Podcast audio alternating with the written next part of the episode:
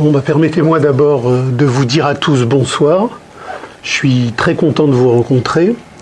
Je remercie par la même occasion mes hôtes. Euh, je précise que je suis absolument pas sur la ligne d'égalité et réconciliation, mais c'est précisément pour ça que ça m'intéresse d'être là avec vous, parce que je crois aux rencontres plurielles, aux rencontres antidogmatiques, et à toutes les paroles qui peuvent casser la schizophrénie dans laquelle le fétichisme de la marchandise nous enferme. Les Trotsko parlent aux Trotsko, euh, les libéraux parlent aux libéraux, les centristes parlent aux centristes. Chacun est dans une case pathologique où le capital l'a placé, et à partir de là, on est dans une stérilité infinie. Donc, je suis très content de rencontrer des gens avec qui je vais probablement avoir des terrains d'accord, d'autres avec qui je n'aurai probablement pas de terrain d'accord, mais c'est ça l'avancée de la conscience et c'est ça l'avancée du comprendre. Donc le, thème de notre rencontre de ce soir s'articule sur euh, deux leviers, sur deux dynamiques. D'abord le fétichisme de la marchandise et ensuite le spectacle étatique du mensonge terroriste. Euh, à l'intersection de ces deux problématiques, euh, Marx est de bord, parce que Marx est de bord dans une continuité historique de groupes radicaux qui ont épousé les luttes de classe radicales, ont su, à travers le fétichisme de la marchandise et la compréhension du spectacle étatique euh, du mensonge terroriste, poser la problématique de la crise du capital. Ça va pas? Si, non, je crois que... Ah bon, d'accord. Voilà. Donc, le, préambule, le préambule à tout regard, le préambule à toute compréhension, c'est en termes de méthodologie la compréhension de ce qu'est le fétichisme de la marchandise. Pourquoi? Parce que le fétichisme de la marchandise est en quelque sorte le théâtre des perceptions, des émotions, des savoirs, des compréhensions, à partir desquelles aujourd'hui dans la société marchande spectaculaire, nous percevons, nous intégrons, nous comprenons et nous voyons. Donc, euh, aujourd'hui, un regard n'est pas neutre. Un regard regarde, un regard voit, à travers tout un cheminement, toute une série de prismes et d'écrans qui sont précisément structurés par la marchandise, et la marchandise étant précisément une production de fétiches dans une gigantesque accumulation de spectacles fétichistes. Donc qu'est-ce que le spectacle de la marchandise? Qu'est-ce que le fétichisme de la marchandise? C'est le, cheminement totalitaire dans lequel le système capitaliste nous place dans une inversion absolue. Marx, dans les manuscrits de 1844, dit tout est indistinction, tout est renversement, tout est inversion. Tout ce qui est vrai devient faux, tout ce qui est faux devient vrai. Donc, ça signifie qu'à partir de là, tout ce qui se positionne euh, dans la société du spectacle marchand doit être vu à l'envers du spectacle dominant, à l'envers du spectacle étatique. Alors, pour quelle raison Pour quelle raison ce concept Pour quelle raison Marx Et pour quelle raison à l'époque où Marx l'a positionné? Euh, Ça nous ramène quelques siècles en arrière avec l'émergence des premiers regards critiques, des premiers regards philosophiques radicaux, à savoir Héraclite, Parménide, Empédocle, euh, Hegel dit la philosophie est née de la division, elle est née du déchiré, elle, est née du clivé. Euh, dans les communautés germaniques archaïques ou dans les Sioux ou dans les communautés Sioux des plaines, il n'y a pas besoin de philosophie. Pour une raison très simple, c'est que la vie est immanente à elle-même dans un cosmos d'équilibre où l'homme produit la vie humaine et où il n'est pas arraché à lui-même la philosophie va naître en Grèce à un moment donné où précisément l'arrachement va survenir. Et l'arrachement va survenir.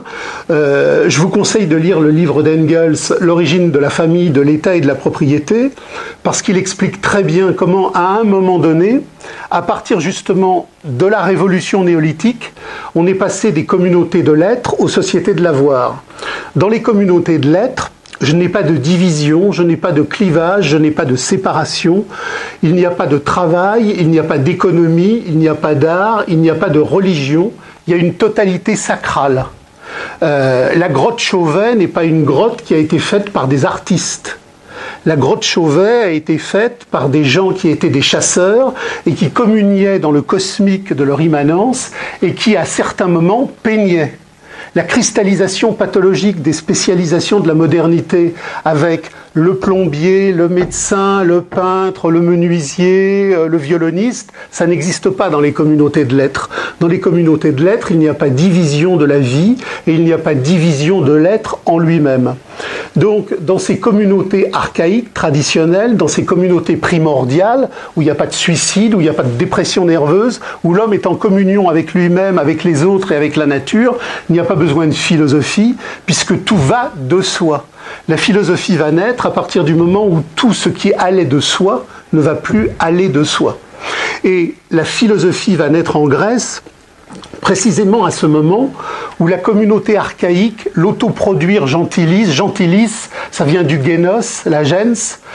Euh, le génos, euh, Engels l'explique très bien, c'est une souche communiste. Ça veut dire que sur un territoire donné, à travers les clans, les groupes, les fratries, il y a un produire communautaire, un produire communier, un produire communeux qui ignore la division et la propriété. À partir d'un certain degré de déstructuration, parce que la révolution néolithique, à partir du moment où elle a mis en marche une dynamique agraire, a fait naître les stocks agraires, les surplus agraires, quelque chose s'est passé qui a fait qu'une partie de la vie des hommes leur a échappé. C'est d'ailleurs pour ça que l'écriture est née. L'écriture, avant d'être une écriture narrative d'histoire, de contes ou d'épopées, est une écriture comptable. Les premières écritures sont des écritures en forme de calculi. Ce sont des comptabilités qui signale que ceci va bouger en quantité 1, en quantité 2.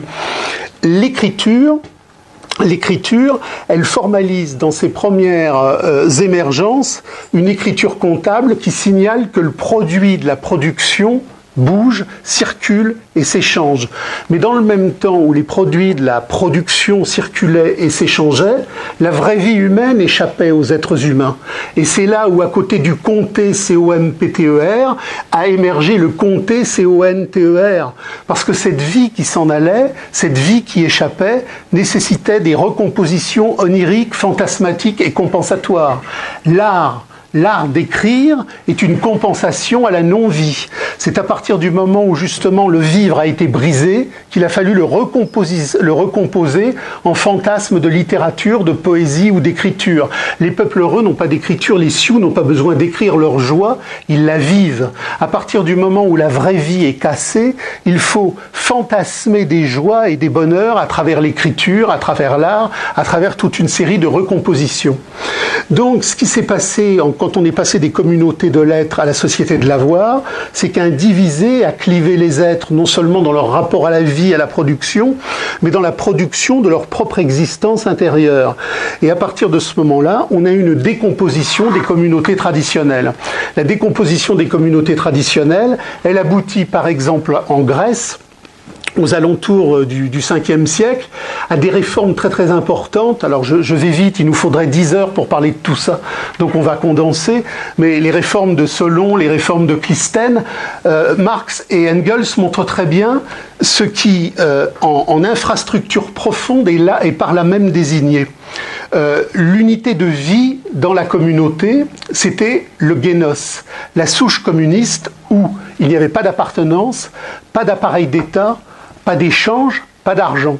Et à partir d'une certaine déstructuration, comme je le disais tout à l'heure, à partir de la révolution agricole qui est issue du néolithique, le cliver, le scinder, le diviser est, survenu. Et on a opposé et on a supprimé le génos, et en opposition à ce génos, on a fait naître le démos. Le démos, qu'est-ce que c'est? C'est une unité territoriale de valeur appropriative où la marchandise, la pré-marchandise vont circuler. Donc quand on vous parle de démocratie, et c'est pour ça que Marx, dans ses textes les plus, les, plus critiques, disait à bas la démocratie, parce que la démocratie, c'est l'entité territoriale des aliénations du capital en mouvement, le démos, c'est pas un territoire neutre. Le démos, c'est le territoire où circule l'homme aliéné par des valeurs d'appropriation. Et à partir du moment où le démos est né, il a fallu faire naître l'oikia, c'est-à-dire la maisonnée propriétarienne, l'économie. Dans la communauté organique, il n'y a pas d'économie parce qu'il n'y a pas de séparation. L'homme produit sa jouissance immanente, la chasse, la pêche, la peinture. Euh, tout est à la fois joie, production et érotisme. Quand l'Indien va tuer le bison, quand il euh, caresse sa compagne ou quand il euh, ramasse une fleur, c'est la même chose. Ce ne sont pas des champs, séparés. C'est le vivre immanent dans sa totalité cosmique. Donc, au, terme de ces réformes, selon Clistène, on a vu complètement disparaître le génos ancestral de la tradition primordiale et on a vu s'y substituer l'oikia, c'est-à-dire la maisonnée propriétarienne à partir de laquelle le génos avait été découpé dans le démos, c'est-à-dire en secteur d'appropriation, et bien évidemment, dans le cadre de, de cette unité scindée, découpée et détruite, il a fallu créer une unité chimérique. Et l'unité chimérique, c'est bien évidemment la police. La, police, euh, en vieil indo-européen, ça vient de pili, c'est un promontoire de défense. Euh, la police, la pili, c'est un promontoire de défense vers l'extérieur et de police et de, domestication à l'intérieur. Donc la politique est née en même temps que l'économie comme structure de domestication et d'aliénation, parce que les hommes, par le biais des effets de la révolution néolithique, étaient passés de la communauté de l'être à la société de l'avoir. Donc, c'est ce qui explique qu'au-delà du fétichisme de la marchandise, sur lequel nous allons revenir plus en détail, le projet radical de Marx va s'intituler Critique de l'économie politique. À bas la politique, à bas l'économie, vive le produire vrai, sans salariat, sans argent et sans échange. Donc les premiers philosophes ont positionné une alerte par rapport à cette totalité sacrale qui, mourait. Les textes de Parménide, d'Héraclite ou d'Empédocle sont très courts, on a très peu de fragments, et le peu qu'on a retrouvé est effectivement euh, très bref, mais d'une richesse infinie. Quand euh, Parménide, Empédocle ou Héraclite nous disent que la vraie vie, c'est le tout du monde qui se pose dans la satisfaction de l'être, point, il y a de quoi méditer en profondeur sur la richesse de ce texte, parce que ce texte a tout dit. Et euh, quand, à partir de Socrate, on va passer euh, au jacassé démocratique, solipsiste, individuel. Euh, on, va, on va passer dans une gigantesque régression. Socrate se balade dans la rue et dit euh, Que penses-tu de la liberté? Que penses-tu du beau? Chacun sur le forum des atomes démocratiques circulatoires va se mettre à penser de lui-même en croyant qu'il peut y avoir une pensée de lui-même qui serait coupée de la pensée du tout et du tout en pensée. C'est bien évidemment une illusion. Et au fur et à mesure que la police, la civilisation, l'État démocratique commercial, va se mettre en mouvement, on va aboutir à de vastes systèmes, Platon, Aristote, mais dans un découpé qui est terriblement pauvre, dira Hegel, terriblement pauvre, dira Marx, parce que ce découpé, bien loin de dire la richesse qu'une phrase d'Héraclite ou de Parménide disait, est une gigantesque symphonie du découpé pour la croissance de l'économie en mouvement. Alors chez Platon, chez Aristote, vous avez le découpé infini du monde en espace de rentabilisation. Vous allez avoir une rhétorique, une poétique, une mathématique. Vu de l'extérieur, on se dit c'est très très riche. On a découpé le monde en zones de savoir, on a creusé. Mais ce que nous apprend Hegel, c'est que précisément tous ces creusés en rupture de totalité sont effectivement des savoirs cristallisés d'insipidité qui ne font l'harmonie de dressage civilisationnel de notre esclavage social. Et à partir de Platon, à partir d'Aristote, se met en marche la grande philosophie occidentale, la grande philosophie occidentale qui est quelque part la justification sans fin des pouvoirs, des administrations, du vivre ensemble dans la société de la soumission et de l'aliénation. Et il faudra attendre Hegel. Alors, bien évidemment, chaque philosophe, en correspondance avec son temps, exprime les aliénations et les névroses de son temps pour justifier de manière consciente et inconsciente les pathologies politiques et économiques de l'instant. On ne peut pas comprendre le discours de la méthode de Descartes si on ne comprend pas que dans cette renaissance marchande en mouvement, le discours de Descartes est adéquat au système que le pré-capital est en train de mettre en mouvement. C'est-à-dire que ce que nous montre bien Hegel dans la philosophie de l'histoire, c'est que chaque philosophie, chaque philosophe exprime un temps aliénatoire spécifique. Donc, comprendre une philosophie donnée, c'est comprendre le temps aliénatoire spécifique de son surgissement au monde. Euh, à partir d'Hegel, et je vais vite, hein, il, faudrait, des heures pour chaque instant, c'est vraiment du, condensé de condensé. À partir de Hegel, il va y avoir une gigantesque fracture, puisque Hegel va repartir au présocratique. Les présocratiques étaient ce moment majeur où des hommes avaient alerté les autres hommes sur le fait que le tout scindé était en train de mourir et qu'on allait basculer dans la civilisation où l'être disparaîtrait sous les sédimentations successives de l'avoir. Euh, Hegel, c'est le produit de la grande révolution capitaliste de 1789, de toutes ces impostures, de toutes ces explosions. Donc Hegel retourne à Héraclite et en expliquant tous les systèmes antérieurs comme des moments de l'aliénation du monde, permet de comprendre qu'il y a une dialectique historique en mouvement, que cette dialectique historique en mouvement, elle pose la problématique des nécessités et on y reviendra tout à l'heure, c'est-à-dire que le devenir de l'histoire est un irrépressible mouvement où nous avons notre place, parce que le déterminisme n'est pas une passivité, le déterminisme est au contraire une auto-activité, une intellection de la nécessité. Et à partir de Hegel, la philosophie en quelque sorte est morte, puisqu'on a enfin compris qu'entre les présocratiques et Hegel, toute cette histoire de l'aliénation n'était qu'une longue et lente auto-justification du système. Bon, euh, juste euh, une petite aparté sur Kant. Kant comme gigantesque incarnation de justification de la société marchande bourgeoise accomplie. Donc tout se tient. Chaque système philosophique, chaque philosophe n'a pas dit ce qu'il disait par hasard, mais parce qu'il incarnait un temps du devenir historique dans les justifications successives qu'il était nécessaire euh, de mettre en mouvement dans le mouvement réel de l'histoire précisément. Mais parallèlement à, cette dialectique entre guillemets euh, du pensée, il y a bien évidemment une dialectique historique et il y a une dialectique euh, des grandes profondeurs de la lutte. Euh, entre les communautés de l'être qui meurent, la société de l'avoir qui se met en mouvement, et Hegel et Marx, n'oublions jamais la réalité de toutes ces luttes qui ont fait euh, la dynamique incendiaire du concept.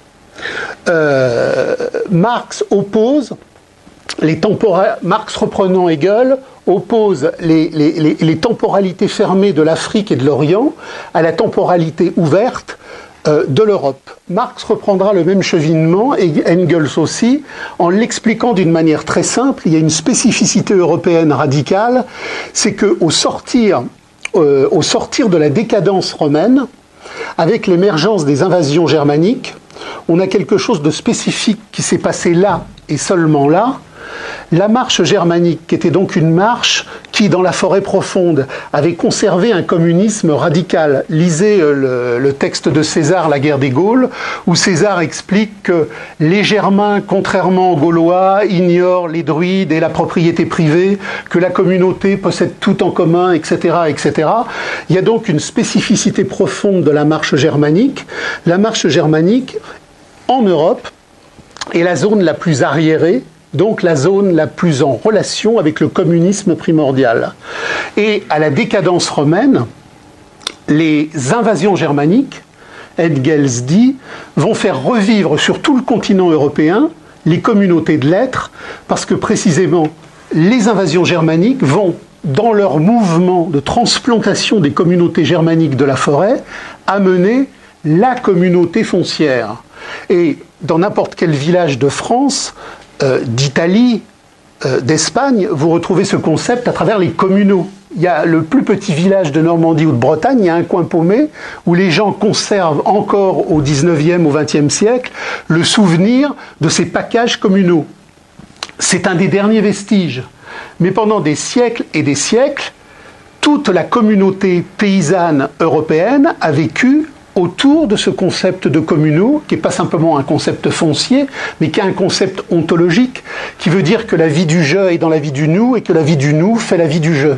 Et donc, pendant des siècles, au fur et à mesure que, suite aux invasions germaniques, se sont consolidées les monarchies européennes, les monarchies européennes qui progressivement, par le fisc, l'étatisme, ont fait émerger la bourgeoisie et la révolution capitaliste de 1789. La révolution capitaliste de 1789, elle n'était pas cachée derrière un mur depuis 1788.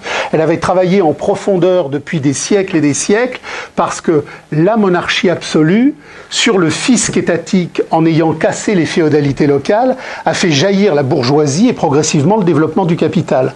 Mais pendant toutes ces années, entre les invasions germaniques et la révolution capitaliste de 1789, l'Europe a été à feu et à sang autour de jacqueries paysannes, euh, les maillotins, euh, les, pieds nus, les jacques. Toute notre histoire européenne est, du nord au sud, constamment en mouvement de sédition. Et c'est là où il y a une, ligne de différenciation à mettre en marche sur laquelle Hegel et Marx ont bien, ont, pointé, surtout Marx évidemment, c'est que tous les continents ont connu des jacqueries intensives. Vous avez des jacqueries payées, vous avez des jacqueries en Chine, vous avez eu des mouvements euh, dans l'Empire ottoman, la spécificité des jacqueries paysannes à ce carrefour paganiste chrétien qu'a constitué l'Europe médiévale ont positionné un extrémisme radical à travers justement le retour, du Christ sur terre, qui, dans une perspective radicale, ont positionné l'abolition de l'État et l'abolition de l'argent. Il y a des jacqueries de par le monde, mais il s'est passé là dans la longue durée quelque chose de spécifique. On ne voulait pas changer le ministre, le vizir ou le président. On disait communauté absolue des biens, abolition de l'État, abolition de l'argent. Et cette spécificité-là, elle a bien évidemment été euh, mise dans une translation dans le monde ouvrier, dans le monde prolétaire. Qu'est-ce qu'un ouvrier? C'est un paysan qui a été expulsé de sa terre. Le monde ouvrier, qui s'est constitué au 16... Alors déjà, la révolution capitaliste, elle émerge en Italie au XIIIe siècle. 1789 euh, en France, c'est le point terminal d'une grande érosion de la société traditionnelle. Mais euh, ce qu'il faut bien voir, c'est que les paysans chassaient de leurs communaux. Les paysans, euh, les paysans qui n'avaient rien, qui avaient une vache en package sur les communaux, Dès lors que, les communaux, par la Révolution, sont privatisés, il n'y a plus rien.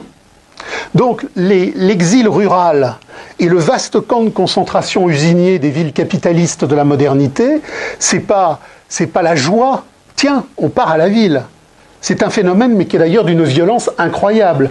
Dans le Capital, Marx explique comment, sous Henri VIII, l'expulsion des paysans s'est faite. Elle s'est faite dans le sang, elle s'est faite dans le massacre. Les paysans qui, résistaient étaient marqués au fer rouge. Il y a eu une extermination de la paysannerie anglaise.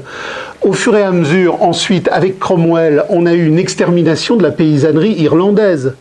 Et je précise qu'il y avait, au moment de la traite, des dizaines de milliers d'esclaves blancs dans les plantations américaines, c'était les déportés d'Irlande que Cromwell avait fait déporter. On vous parle tout le temps de la traite arabo-musulmane, on vous parle tout le temps de la traite euh, euh, euh européo-noire en Amérique, mais on ne vous parle jamais des esclaves blancs.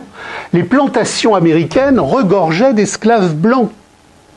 Donc toute cette déstructuration a abouti à la mise en marge de la modernité capitaliste qui conduit effectivement euh, à la structure contemporaine. Mais il faut bien vous dire que pendant toute cette période-là, le continent européen, je renvoie à Engels et à la fameuse guerre des paysans, a été à feu et à sang sur la base de résistance radicale où les paysans disaient nous voulons la communauté des biens, à bas l'argent, à bas l'État, à bas l'Église, à bas le fisc.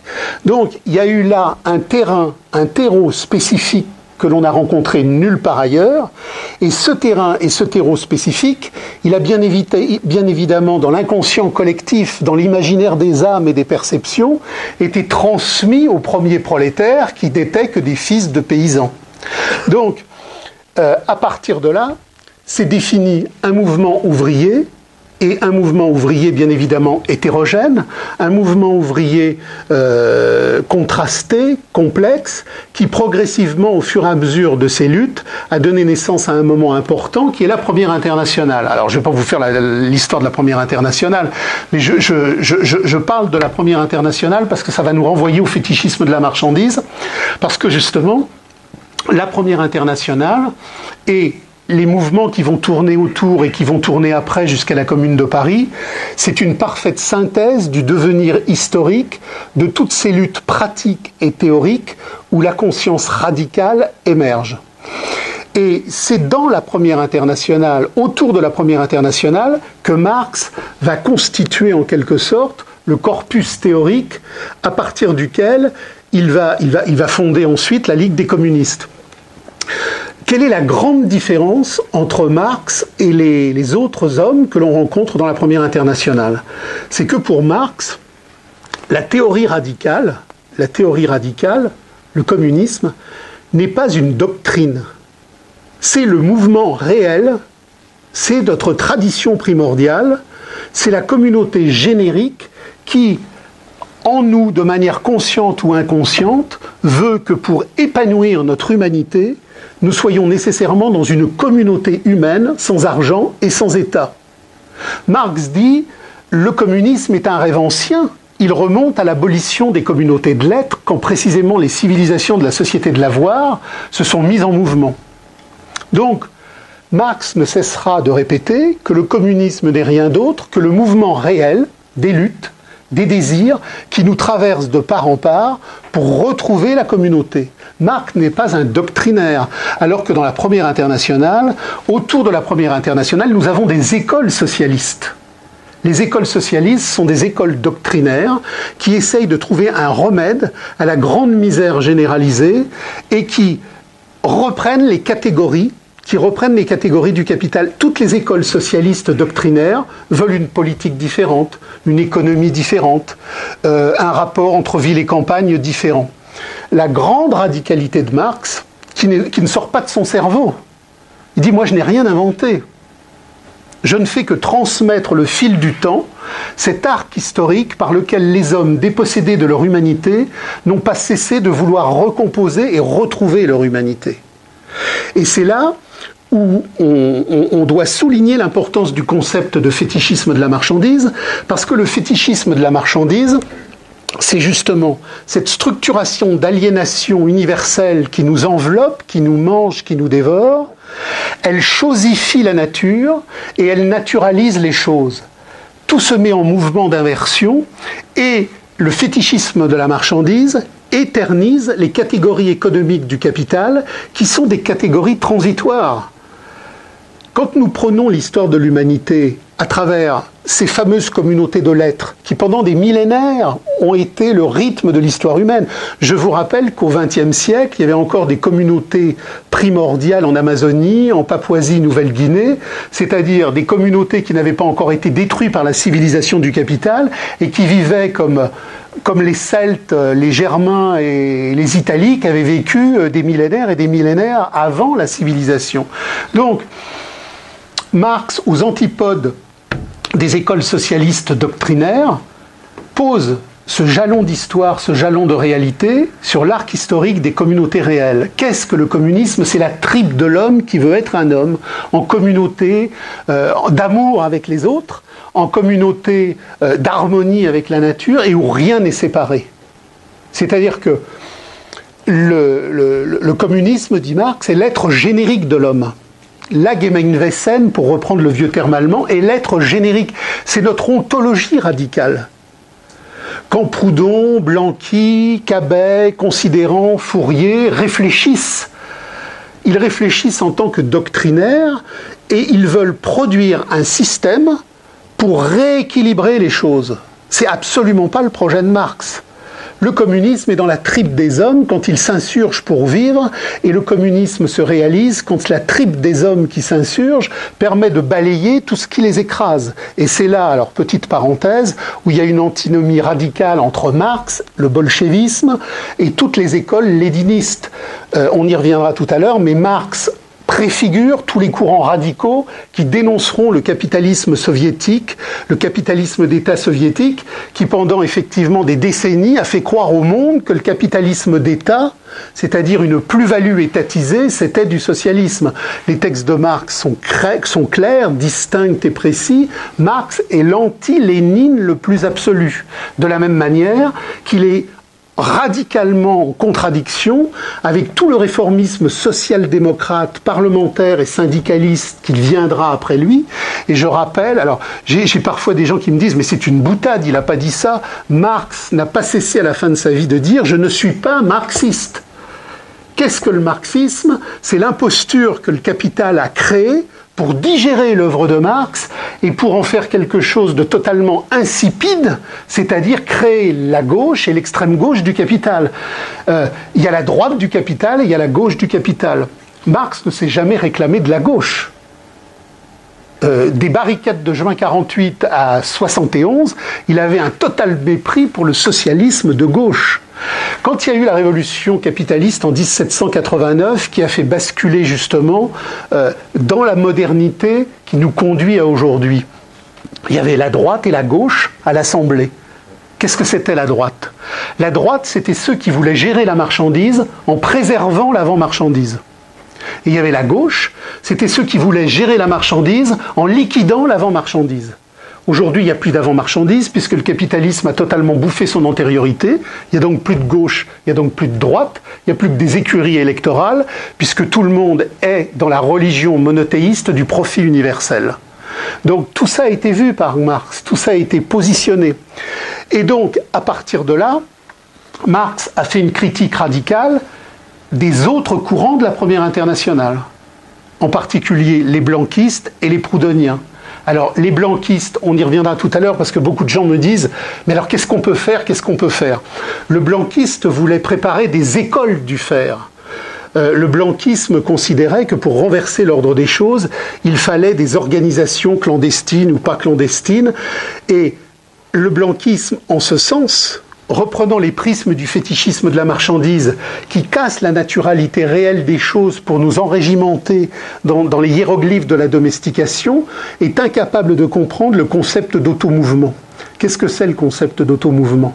C'est le concept qu'a présidé à la fameuse phrase L'émancipation des prolétaires sera l'œuvre des prolétaires eux-mêmes c'est l'automouvement de l'humanité, c'est l'automouvement du prolétariat qui s'autosupprime en tant que prolétariat pour devenir humanité. L'automouvement, c'est à bas les chefs, c'est à bas les avant-gardes, parce que les avant-gardes et les chefs sont toujours en retard. Vous avez eu pendant, pendant des années et des années en Espagne une organisation radicale qui s'appelait la CNT, la Confédération nationale du travail. Elle était contre l'État. Elle a eu des ministres.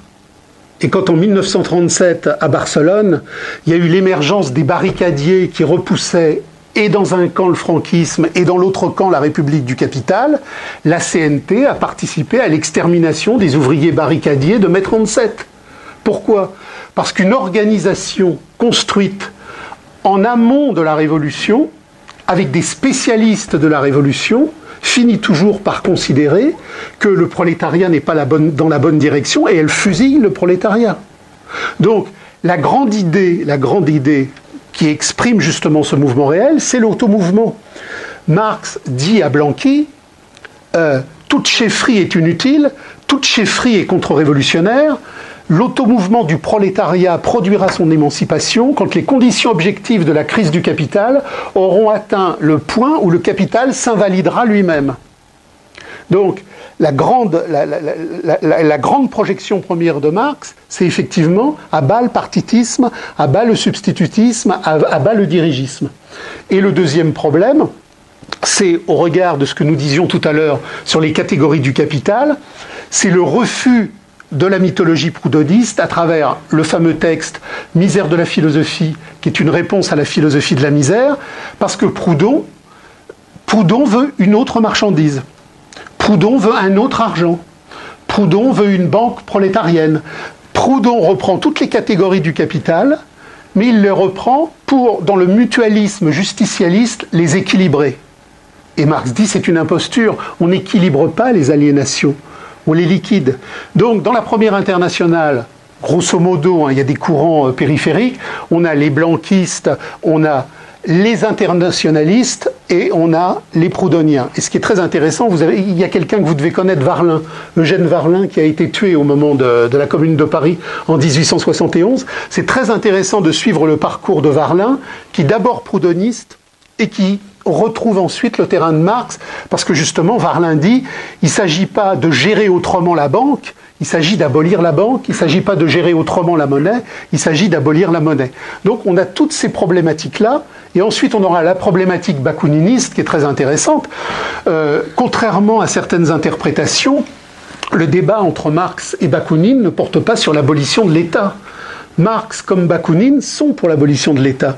Le seul problème, c'est que Bakounine veut l'abolition de l'État par décret. Euh, quand il y a eu la commune euh, à Paris, il y a eu aussi la commune à Lyon.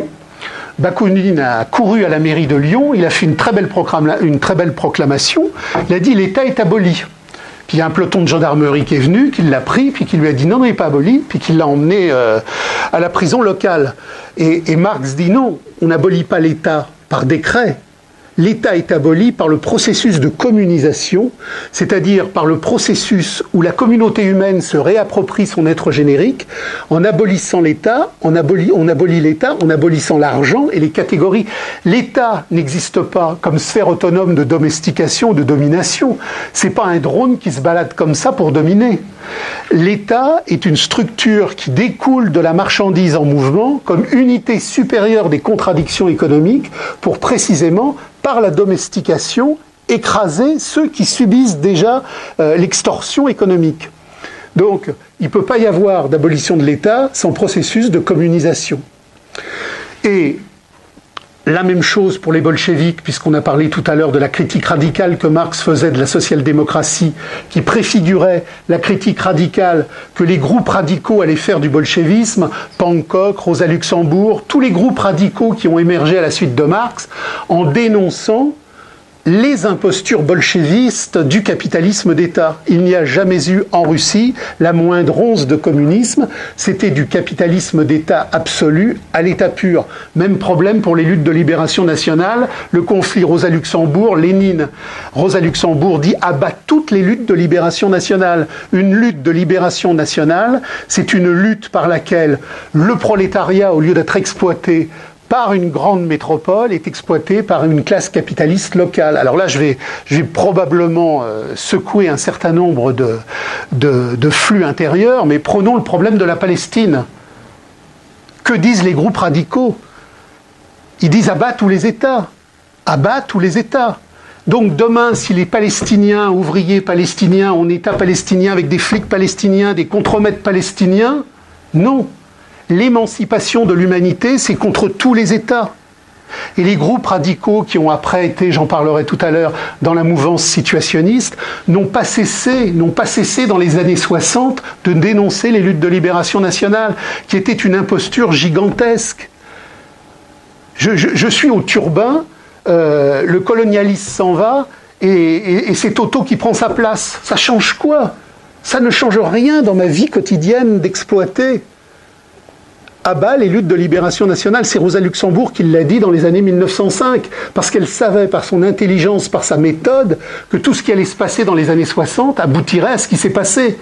Alors aujourd'hui, vous avez plein de gens qui se disent Ah là là, si on avait su, si on avait su. Mais lisez, bon Dieu, les textes radicaux existent depuis toujours et tout a été dit. Tout a été dit. Parce que ça aussi, c'est un grand problème.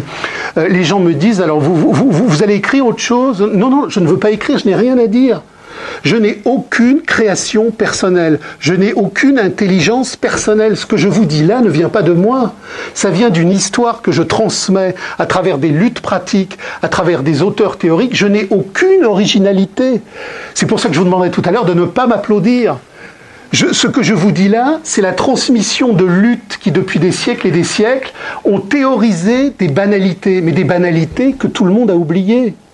Des banalités que tout le monde a oubliées, parce que le fétichisme de la marchandise, c'est l'oubli de l'histoire réelle. Heidegger, Hegel et Marx développent un concept très important tous les trois selon des formalités différentes, c'est le concept de l'oubli de l'histoire et de l'oubli de l'être. C'est quelque chose de décisif. Si vous avez rendez-vous avec une copine ou un copain dans deux heures et que vous l'oubliez, vous allez oublier quelque chose que vous avez su. Nous avons oublié l'être et nous avons oublié l'histoire de l'être d'une manière bien plus radicale, d'une manière bien plus ontologique. Contrairement au rendez-vous que nous avons su à un moment donné et que nous avons oublié, nous ne savons plus qu'il y a eu l'histoire réelle, nous ne savons plus qu'il y a eu la réalité, nous ne savons pas qu'il y a eu ces communautés. Nous ne savons rien de tout ça parce que le fétichisme de la marchandise a tout gommé. Moi, je me rappelle quand j'étais tout petit, ma grand-mère me disait il y a toujours eu des patrons, il y aura toujours des patrons, il y a toujours eu de l'argent, il y aura toujours eu de l'argent. C'est ça le fétichisme de la marchandise. Non. Pendant des millénaires, les êtres humains ont vécu. Alors, c'était pas le paradis, il y avait des conflictualités. Mais jamais une conflictualité pouvait s'autonomiser jusqu'à un point de disjonction qui aurait mis la communauté en péril. Donc pendant des millénaires, nous avons vécu dans des communautés, des communautés du non divisé, du non scindé, du non clivé. Et effectivement, depuis la révolution néolithique, nous sommes rentrés progressivement dans quelque chose qui nous échappe. Et c'est ça l'aliénation. L'aliénation, alienus, nous sommes autres que nous-mêmes. L'homme est aliéné parce qu'il est autre que lui-même. Et il y a une dimension supérieure avec le devenir du capital, c'est que cette aliénation prend une forme supérieure par le fétichisme de la marchandise et elle aboutit à la chosification, à la réification. Dans toutes les sociétés de pouvoir et de despotisme, sous toutes les latitudes, les hommes sont aliénés parce qu'il y a l'État, parce qu'il y a l'oppression, parce qu'il y a l'économie et qu'ils sont obligés de vivre autre chose que ce qu'ils devraient vivre selon leur, selon tripale cosmique. Mais leur aliénation est encore limitée parce qu'ils ont encore un rapport de naturalité à la naturalité et d'humanité à l'humanité. Ce que Marx a montré, c'est que par le fétichisme de la marchandise, on rentre dans une horreur absolue qui est celle de la réification et de la chosification. Et là, je, je fais une parenthèse, Marx n'a pas écrit pour le 19e siècle. Marx n'a pas écrit pour le XXe siècle. Marx a écrit pour le XXIe siècle. Parce que Marx a mis au jour deux concepts décisifs. Il a mis à jour deux concepts décisifs sur lesquels je vais m'étendre un tout petit peu parce qu'ils sont décisifs justement pour comprendre le fétichisme de la marchandise. C'est la domination réelle et la domination formelle. Le capital n'a pas dominé le monde de la même manière durant toute sa temporalité historique. Il y a une période de domination formelle où le capital, comme le nom l'indique, ne dominait encore que formellement l'histoire et la société parce qu'il s'appuyait sur son antécédence. Euh, les révolutions capitalistes émergent au XIIIe, XIVe siècle en Italie, et le capital prend sa croissance jusqu'à arriver à l'apothéose démocratique du despotisme de l'argent tel qu'on le vit aujourd'hui. Il a fallu plusieurs siècles. Et il y a donc deux phases. Une phase de domination formelle, euh, le capital qui émerge après la révolution néolithique dans des formes totalement préfiguratives antécédentes, le vrai capital qui émerge au XIIIe siècle, et jusqu'à la Première Guerre mondiale, on est en domination formelle. Le capital s'appuie sur son antécédence, c'est-à-dire qu'il est obligé de composer avec le mode de production issu des sociétés d'Ancien Régime. Il est en train de le liquider, mais il le liquide euh, en le liquéfiant. Et c'est seulement à partir de la guerre de 14 que le mode de production capitaliste devient lui-même. C'est pour ça que tous ces concepts publicitaires, modernité, postmodernité, etc., sont complètement inopérants. Il n'y a qu'un seul concept pour expliquer l'horreur contemporaine, c'est la domination réelle. Qu'est-ce que la domination réelle? C'est le moment où la marchandise s'est fait religion du monde et où elle a balayé toutes les antériorités. Je vais prendre un exemple très simple, la morale sexuelle. Le capital au XIXe siècle, il est obligé de composer avec la morale de continence issue des sociétés d'ancien régime, de la manufacture, qui ont progressivement fait naître le précapitalisme. À l'apothéose de la domination réelle, il faut absolument que le désir machinique se mette en route, parce qu'il faut précisément que grâce à la compréhension que nous avons maintenant du fétichisme de la marchandise, nous comprenions que la réification doit être totale. La réification n'est que partielle en domination réelle. Euh, l'ouvrier qui vit à Douai dans les années 1880, euh, il est complètement aliéné, il est complètement écrasé, il commence à être chosifié, mais il a encore une part de naturalité. il a, encore une part d'anté-capitalisme. Dans la société contemporaine d'aujourd'hui, tout a été balayé. C'est le robot machinique du désir narcissique, de la marchandise totalitaire qui est rentrée en nous, dans nos émotions, dans nos sexualités, dans nos désirs, dans nos imaginaires. Nous sommes les épaves circulatoires de la démocratie du capital enfin réalisées. Et tout ça, Marx l'a prévu dans toute une série de textes où il explique justement, il explique la PMA et la GPA. La PMA et la GPA, ce ne sont pas des accidents de l'histoire c'est la réalité du capital en mouvement, car comme l'a dit Pierre Berger, si les ouvrières vendent leurs mains, elles doivent vendre leurs ovaires. Ce n'est pas un accident de parcours. Et tous ceux qui protestent contre la PMA et la GPA dans le cadre du système, en disant Oh, on voudrait un capitalisme éthique. Je, me rappelle, puisque j'habite Paris, je voyais au moment de la, manifestation euh, contre le mariage pour tous, toute une série de familles traditionnelles, mi-UMP, mi-libérales, etc. Elles étaient très contentes, leur fils faisait une école de commerce, leur fille allait faire un très bon cabinet d'avocats, mais elles étaient contre de la PMA. Je leur ai dit, vous, vous n'avez rien compris. Si vous voulez l'argent, vous aurez la PMA. Si vous êtes contre la PMA, il n'y a qu'un combat, c'est l'abolition de l'argent. Ce qu'il faut comprendre, c'est que l'argent est une structure de domination totalitaire. Nous ne le possédons jamais, c'est lui qui nous possède, c'est lui qui nous digère. Dès lors qu'il y a de l'argent, l'argent c'est l'incontrôlabilité en mouvement. Que je sois trotskiste ou que je sois fasciste, je suis dans le même mythe. Je veux une banque d'État populaire qui va contrôler l'usure. Ça n'existe pas. Ça n'existe pas. Toute autre politique, toute autre économie, pour contrôler l'argent, pour contrôler les dévastes de l'argent, les, dévastations de l'argent, est une imposture. C'est ça que nous apprend le fétichisme de la marchandise comme concept radical d'insurrection absolue. Et le, grand problème, si vous voulez, qu'on a là, c'est que je, relisais des textes de typographes de la Commune de Paris. On a perdu dans l'oubli de l'aide tout ce côté élémentaire. C'est-à-dire que quand, euh, quand, Marx dit que par le fétichisme de la marchandise, euh, l'argent s'est éternisé dans nos têtes, dans nos sensations et dans nos émotions, mais c'est vrai. Quand vous avez une discussion avec quelqu'un et que vous lui parlez euh, de, toute cette perspective, il vous dit c'est de l'utopie. Or l'utopie, c'est l'inverse. L'utopie, c'est de croire qu'il pourrait y avoir des politiques et des économies qui contrôle l'argent pour en quelque sorte faire ce que voulait Proudhon, c'est-à-dire un argent rééquilibré. Tout le monde est proudhoniste. Même les trotskistes. Tout le monde est proudhoniste. Euh, la, liquidation sociale abolit le salariat, elle abolit l'État. Elle ne crée pas un nouveau salariat, un nouvel État et une nouvelle dynamique économique ou une nouvelle dynamique boursière ou bancaire. Et les acquis du mouvement radical, à partir de Marx, de Rosa Luxembourg, de tous les groupes qui mènent au situationnisme, à Guy Debord, euh, le groupe Pouvoir ouvrier, euh, l'international situationniste, si vous voulez. C'est une vaste trajectoire invariante de rappel têtu, extrêmement têtu, de ce truc basique et élémentaire. Nous n'aurons jamais de vie humaine si l'argent, l'État et le fétichisme de la marchandise continuent à fonctionner. C'est très clair, c'est très net. Et à partir de là, toutes les luttes, toutes les luttes qui ont lieu sur un autre terrain sont des luttes illusoires qui n'aboutiront qu'à la recomposition de l'esclavage.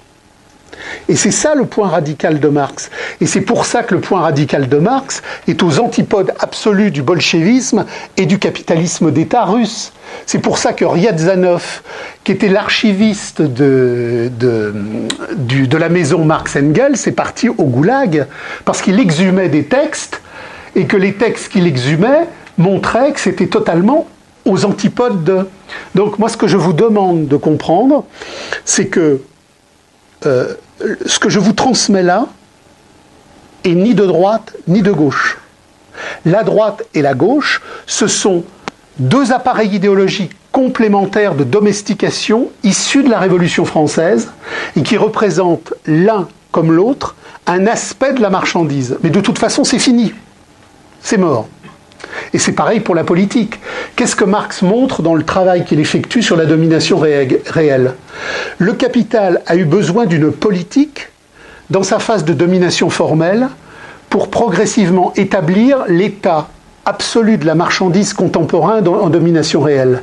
Et en domination réelle, l'État n'a plus besoin de la politique, il la liquide. La religion de la marchandise est tellement forte qu'elle tient la société toute seule, il n'y a plus besoin de politique. Pourquoi il y avait de la politique dans les temps anciens Parce qu'il fallait une unité supérieure de synthèse, parce que la société ne tenait pas toute seule. La politique faisait tenir un corps d'aliénation économique éclaté qui n'avait pas en lui le substrat de sa maintenance autonome. À partir du moment où la religion de la marchandise est devenue le tout du monde, qu'elle a tout absorbé et tout mangé, il n'y a plus besoin de politique. Donc, le débat ne porte pas à savoir si nous allons restaurer la politique. Elle est morte et définitivement morte. C'est la religion de la marchandise qui fait le tout du monde. Donc, à partir de là, je fais vite, hein, on posera des questions, et, je, passe au, concept de crise pour arriver ensuite au concept de terrorisme, parce que bon, pourquoi le terrorisme? Alors, le capital, le capital est une impossibilité en mouvement, dit Marx. Pourquoi le capital est une impossibilité en mouvement? C'est une impossibilité en mouvement parce que le procès de production historique universel par lequel il se met en mouvement est en même temps ce qui l'invalide à un certain moment. Je m'explique. La théorie de l'exploitation chez Marx, alors bon, c'est des centaines de pages, je cristallise. Marx euh, explique d'une manière extrêmement claire et nette que l'exploitation, qui produit la valeur circulatoire par laquelle le capital tient, découle uniquement du travail humain exploité. Seul le travail humain prolétaire exploité produit de la valeur. Et alors, je fais encore une petite parenthèse sur prolétaire, parce que j'ai des gens qui me disent il n'y a plus de prolétaires, il n'y a plus de mineurs. Le prolétariat pour Marx, c'est pas les blouses bleues, c'est pas les blouses noires, c'est pas les gens qui ont les mains dans le charbon ou dans le cambouis. Le prolétariat pour Marx, c'est la classe universelle de tous les hommes assujettis au salariat pour produire de la valeur. Et donc, c'est quasiment 90% de l'humanité. Le prolétariat, c'est pas les ouvriers du fond de la mine. C'est tous les hommes obligés à perdre leur vie et à n'avoir aucun pouvoir sur leur vie. Il n'y a donc deux classes. Il y a le prolétariat, qui est la classe universelle de tous les hommes assujettis à la prison salariale, et il y a la classe capitaliste. Et entre les deux, il y a des couches.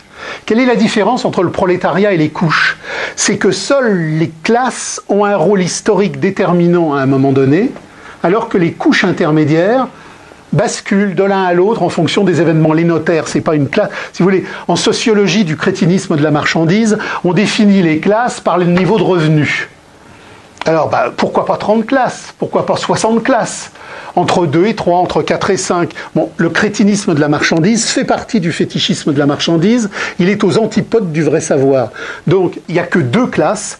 Le prolétariat, nous tous, et la classe capitaliste, c'est-à-dire ceux qui ont liquidé la bourgeoisie. Parce que c'est pareil, la bourgeoisie n'existe pas.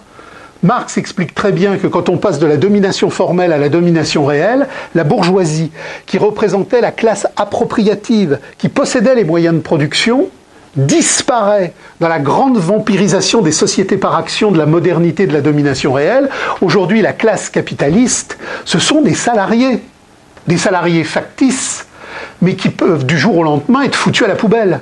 Donc la bourgeoisie est morte, il y a la classe capitaliste et le prolétariat. Donc, dans, ce combat entre la classe capitaliste et le prolétariat, euh, j'en reviens donc euh, à la baisse du taux de profit. Donc, seul le prolétariat produit de la valeur. Pourquoi? Parce que la machine qui produit de la valeur ne produit de la valeur que pour autant qu'elle contient la valeur que le travail humain exploité qui l'a produit s'est cristallisé en elle. Une machine, dès lors qu'elle travaille, elle s'use. Et elle va ainsi perdre sa valeur. Le prolétaire exploité ne s'use pas. Le prolétariat produit de la valeur et la machine ne produit pas de valeur. Mais alors pour quelle raison il y a tant de machines? Ben, C'est précisément parce que la structure aliénatoire du capital est concurrentielle et que quand une unité capitaliste donnée veut vendre veut vendre sur le marché à des prix plus compétitifs, elle va, par le biais de la machine, gagner du temps. Donc la machine va lui permettre de gagner du temps, mais la machine casse le taux de profit. Donc plus j'ai de machines, plus mon, plus mon taux de profit baisse, mais je suis condamné à avoir de plus en plus de machines pour pouvoir vendre, parce que c'est par les machines que je produis plus vite. Et donc à un prix plus bas. Et par le biais de cette contradiction se met en marche la baisse du taux de profit qui oblige constamment le capital à compenser cette baisse par des opérations solvables supplémentaires, ce qui crée la saturation des marchés. Donc le capital est une contradiction en mouvement par la baisse du taux de profit qui crée constamment des saturations de marché. Et la saturation des marchés en domination formelle, elle était évacuable par la colonisation. Régulièrement, le capital rencontrait des crises de saturation des marchés et par la colonisation, il l'écoulait. À partir de 1914, le marché a bouclé la boucle mondiale, la planète est tout entière sous domination capitale, ce qui explique la Première Guerre mondiale. La Première Guerre mondiale émerge parce qu'il y a une conflictualité commerciale et industrielle très forte entre l'Angleterre et la machine-outil allemande, et que la vieille Angleterre est en train de perdre toutes ses parts et toutes ses dominations. Donc la Première Guerre mondiale, c'est précisément crise, euh, crise, guerre, pour, justement euh, suppléer cette saturation des marchés. Donc la guerre est toujours par essence ce par quoi le capital essaye d'écouler sa saturation des marchés en fonction de la baisse du taux de profit. On y reviendra tout à l'heure dans les questions. J'essaye de faire simple, la baisse du taux de profit dans le, capital, ça prend deux livres, des milliers de pages, donc je vais à l'essentiel de l'essentiel en simplifiant bien évidemment.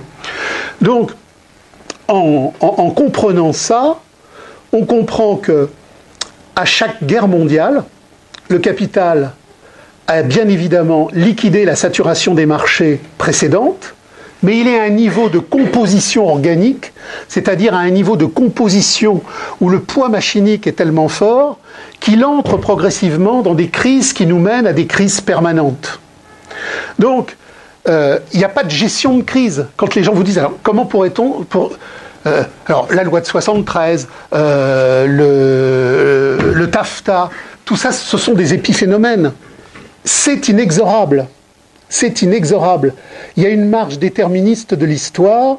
Euh, les gens ont voté contre le traité constitutionnel, on l'a fait repasser d'une autre manière. Quand quelque chose est inscrit dans la nécessité du capital, c'est inexorable. Alors on verra tout à l'heure qu'il y a des moyens de s'opposer à la dialectique du capital, mais pas en lui courant derrière, en lui courant devant. Donc j'y reviendrai tout à l'heure. Mais donc à partir de cette crise à partir de cette crise du capital, qui est incoercible, qui est inévitable, qui fait la matrice même du capital, le capital rentre dans des contradictions de plus en plus fortes qui font qu'à un moment donné, dit Marx, il ne pourra plus reproduire la matérialité de sa matérialité. Et c'est ça la crise historique du capital. La crise historique du capital, c'est qu'à un moment donné, le mode de production capitaliste, comme le mode de production féodal, comme le mode de production esclavagiste, rencontre, parce qu'il est à, son, apogée, le périgée. Après l'apogée, il n'y a plus que le périgée. Donc, cette décadence, cette déconstruction, elle est inévitable. On a connu la Première Guerre mondiale, on a connu la Seconde Guerre mondiale. Les guerres mondiales sont toujours des guerres qui ont lieu euh, dans la perspective des contradictions les plus poussées des technologies de pointe de la baisse du taux de profit. La Première Guerre mondiale, elle a pour objet d'empêcher l'émergence en Europe d'un empire allemand qui devient conquérant. Bon, rappelez-vous l'époque, l'Empire allemand, il, euh, arrive, il arrive carrément jusqu'en Arabie saoudite avec les lignes de chemin de fer, la machine outil allemande est partout, la, flotte allemande se développe. Euh, s'il n'y a pas cette guerre, l'Angleterre perd son hégémonie. Et l'Angleterre, pour ne pas perdre son hégémonie, est obligée de participer activement à l'enclenchement de cette Première Guerre mondiale. La Première Guerre mondiale détruit beaucoup, mais pas assez. Très vite dans les années 30, avec la réémergence d'un Japon et d'une Allemagne en potentialité industrielle très forte, il va falloir recommencer. On va donc redétruire. Parce que le capital ne peut se développer dès lors que la saturation des marchés est en voie euh, complète que par une gigantesque déstructuration. La guerre, c'est la liquidation des forces de production excédentaires. Le capital a des crises de surproduction massive. La guerre est le seul moyen, effectivement, de les liquider. Donc la guerre, ça peut être la folie des hommes, euh, ça peut, ça, peut être la plume du mousquetaire, il y a toujours à la périphérie des dimensions émotionnelles, mais la guerre a un seul et unique substrat, c'est que la guerre est le continuum obligé de la guerre commerciale et de la guerre économique. Bon, on a eu la Deuxième Guerre mondiale. Alors la Deuxième Guerre mondiale, elle a, posé quelque chose de très spécifique c'est qu'au sortir de la Seconde Guerre mondiale, contrairement au sortir de la Première Guerre mondiale, on n'a pas simplement vassalisé les économies japonaises, européennes et allemandes, on a aussi vassalisé culturellement les classes capitalistes locales, de telle sorte qu'aujourd'hui, on a une impossibilité complète de voir jaillir euh, des blocs européens ou des blocs japonais, en particulier autour de l'Allemagne et autour du Japon, puisque la culpabilisation issue de la Seconde Guerre mondiale rend obligée la génuflexion des classes capitalistes japonaises, euh, allemandes et européennes devant l'impérium américain. Donc on a un gros problème. La Troisième Guerre mondiale, elle a commencé depuis longtemps. Elle a commencé sous des formes nouvelles. Ce que les situationnistes et Debord avaient bien vu, c'est les formes, de l'infiltration. Euh, l'Europe de Bruxelles est un bombardier américain euh, stratégique. On ne détruit plus aujourd'hui euh, Alstom en bombardant les usines. Par le biais de Schneider Electric, on les vampirise de l'intérieur. Donc on a, créé, des zones qui portent des noms qui ne renvoient pas leur réalité effective, mais par le biais de toutes les dialectiques aliénatoires du fétichisme de la marchandise, on a en particulier, une, on a en particulier créé une Europe qui n'est qu'une province américaine. Donc ce que l'on appelle l'Europe, c'est un territoire qui est cadastré depuis le temps de Monet pour systématiquement, dans la longue durée, être détruit en matière agricole, en matière industrielle. La guerre ne peut plus se faire sous des formes militaires euh, euh, Mitterrand avait dit en 95 Nous sommes en guerre avec l'Amérique et les gens ne le savent pas. Euh, on, ne nous bombarde plus. On dissout industriellement et commercialement par des structures qui font l'inverse de ce qu'elles devraient faire. Alors dans ce cadre-là, le TAFTA, c'est normal. Et le TAFTA, il aura lieu sous ce nom-là ou sous un autre. Parce que la marche du capital est inexorable. C'est pareil pour les nations.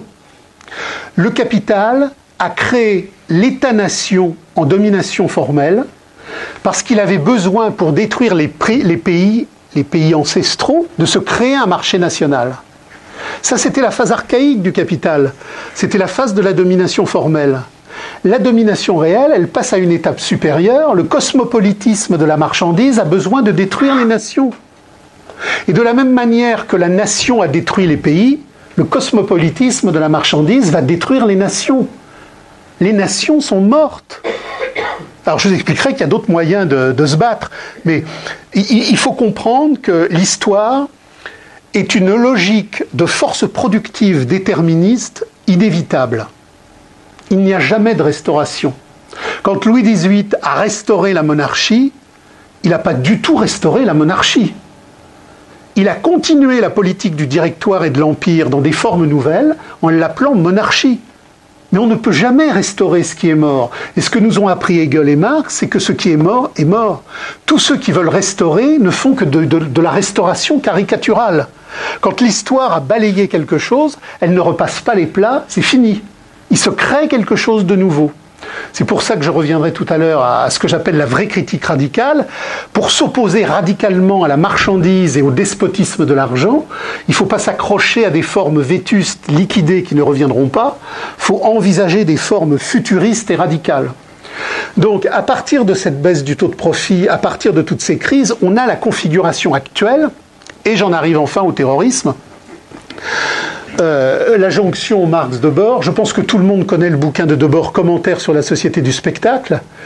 Euh, c'est un livre qui a été écrit dans la, prolongation de la stratégie de l'attention en, en, Italie dans les années 80, quand il y a eu effectivement les fameuses brigades rouges de l'État italien. Les brigades rouges étaient les brigades rouges de l'État italien. Aldo Moro a été assassiné par l'État italien et les attentats de Bologne et de tout ce qui a suivi, ce sont des attentats étatiques.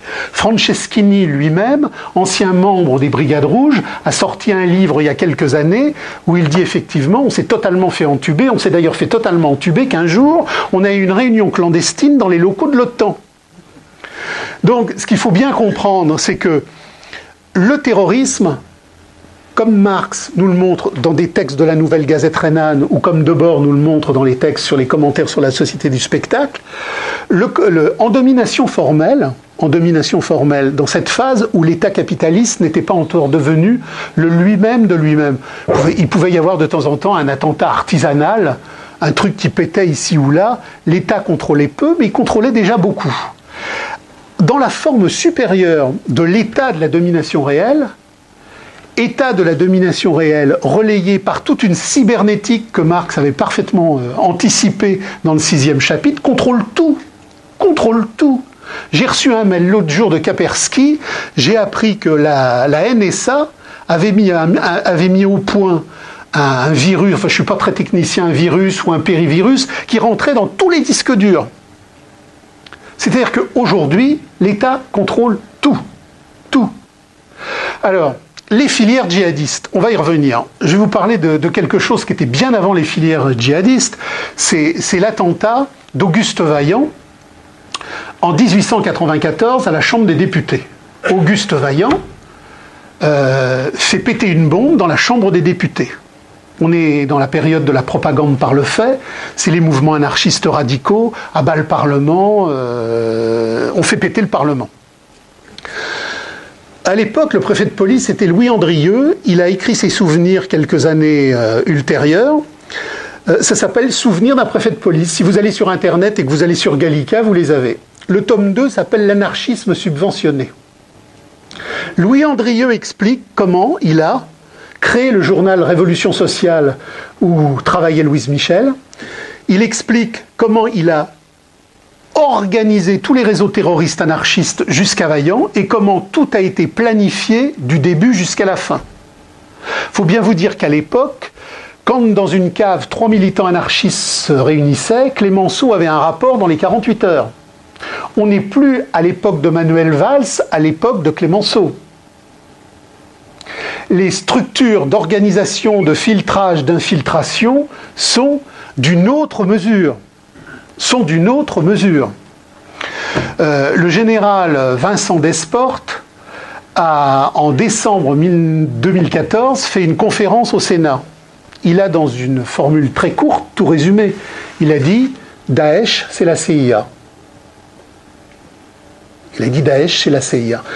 Mais si on a lu Debord et si on a lu Marx, on n'a pas besoin euh, de faire un, travail journalistique à la loupe, à l'écume des choses. Ça, c'est du, crétinisme d'infanterie et ça n'a aucun intérêt. La dialectique radicale qui nous permet de comprendre ce qu'est le capital, qui est en domination réelle l'absolu contrôle de toutes les perceptions, de toutes les circulations, nous fait parfaitement dire ce que sont ces filières terroristes. Il n'y a pas aujourd'hui, dans la logique telle qu'elle est définie dans le capital, dans les commentaires sur la société du spectacle, la moindre d'hésitation à comprendre, mais au niveau du concept. Si vous voulez, j'ai même pas besoin, j'ai même pas besoin d'aller dans les archives pour comprendre. Le bénet le plus bénet qui comprend à travers la dialectique du concept, à travers Hegel, à travers Marx et à travers Debord, ce qu'est la stratégie de l'attention, ce qu'est l'État et ce que sont les services, il sait ce que ça veut dire. Aujourd'hui, il n'y a pas une Action directe. Action directe était infiltrée du début jusqu'à la moelle et de la moelle jusqu'au noyau. La petite voiture qui se promenait dans le Loiret était sous contrôle en permanence. On a assassiné Georges Besse et le général Audran. Pourquoi on a assassiné le général Audran et Georges Besse Ils étaient les représentants à la fois de la filière nucléaire et de la filière d'armement en un moment où la France était en conflictualité entre un poids américano-sioniste très fort qui voulait privilégier l'Iran, alors que nous, nous étions à cette époque-là, avec Bess et Audran, sur une filière irakienne très forte action directe, a donc tué Audran et Bess dans le cadre des recompositions impérialistes, de l'infiltration et de la manipulation terroriste, parce qu'ils étaient deux leviers importants du marché irakien, et qu'à l'époque, les Israéliens et les Iraniens qui travaillaient ensemble, je vous rappelle qu'à l'époque de la guerre du Golfe, années 80, l'armée israélienne ravitaillait Téhéran en direct avec des avions qui amenaient des pièces détachées de M6 à l'armée de, l'armée de Téhéran qui n'avait pas de, qui n'avait plus d'armement nécessaire. Le Hezbollah, le Hezbollah est une création iranienne, israélienne en 80. Le Hamas a été créé et il suffit de lire euh, les, les, auteurs israéliens eux-mêmes, la presse israélienne en parle, au moment où il fallait casser le Fatah. Alors après, le Hamas s'est retourné. Mais si vous voulez, il y a Hegel, Marx, grâce à la compréhension radicale du fétichisme de la marchandise, nous rappelle que la vérité s'inscrit toujours en négatif des apparences du spectacle. Le crétinisme journalistique, le crétinisme universitaire, le crétinisme académique, c'est la mise en scène théâtrale de l'apparence de l'écume des choses telle que le spectacle de la marchandise la véhicule. La vérité radicale s'inscrit toujours en négatif de ces apparences-là. Donc, aujourd'hui, l'État, alors l'État, je vous ai expliqué que Marx explique très bien qu'en domination réelle, la politique et les États disparaissent. Debord avait une formule très juste, il parlait du gouvernement du spectacle mondial. Pourquoi le gouvernement du spectacle mondial?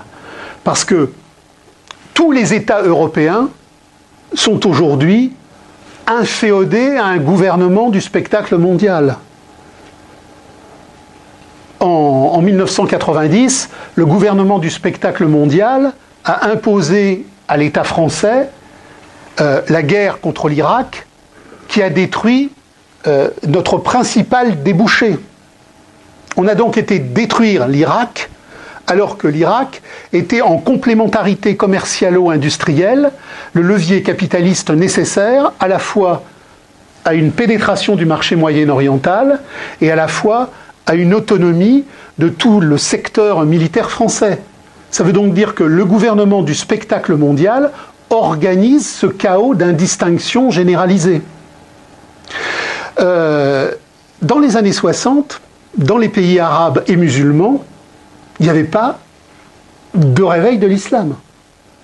On était nassérien, on était bassiste, on était laïque, et il y avait une classe capitaliste locale, alors que je ne défends pas, là j'explique les, interactions, je suis sur la position de Rosa Luxembourg, abat tous les États, abat toutes les luttes de libération nationale.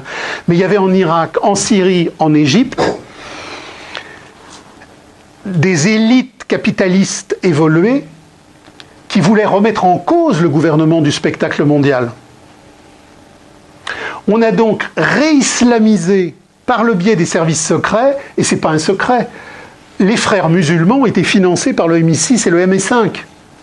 Les frères musulmans ont été fondés au début par les services secrets anglais qui voulaient empêcher l'émergence d'élites laïques qui remettraient en cause, sur une base laïque, le pouvoir de la colonisation. Euh, rappelez-vous ce qu'était l'Irak dans les années 70-80. Euh, le niveau de modernité hospitalière était comparable à l'Espagne ou à l'Italie. Quand euh, le gouvernement américain a dit à Saddam Hussein, si vous ne cédez pas, nous vous ferons retourner à l'âge de pierre, ce n'était pas une menace lyrique, c'était une réalité. Donc aujourd'hui, le gouvernement du spectacle mondial, sur la mainmise nécessaire des hydrocarbures, des routes stratégiques et des routes commerciales, organise le chaos universel. Vous avez une revue israélienne qui est très intéressante, qui s'appelle Kivunium. Dans, elle n'existe plus. En 1982, cette revue a expliqué qu'il fallait absolument exploser tous les États du Moyen-Orient. Parce qu'en explosant tous les États du Moyen-Orient, Israël et l'Amérique, parce que c'est l'empire américano-israélien de la marchandise, aurait effectivement une possibilité concrète de gérer cet espace. Et là, j'en reviens à Rosa Luxembourg.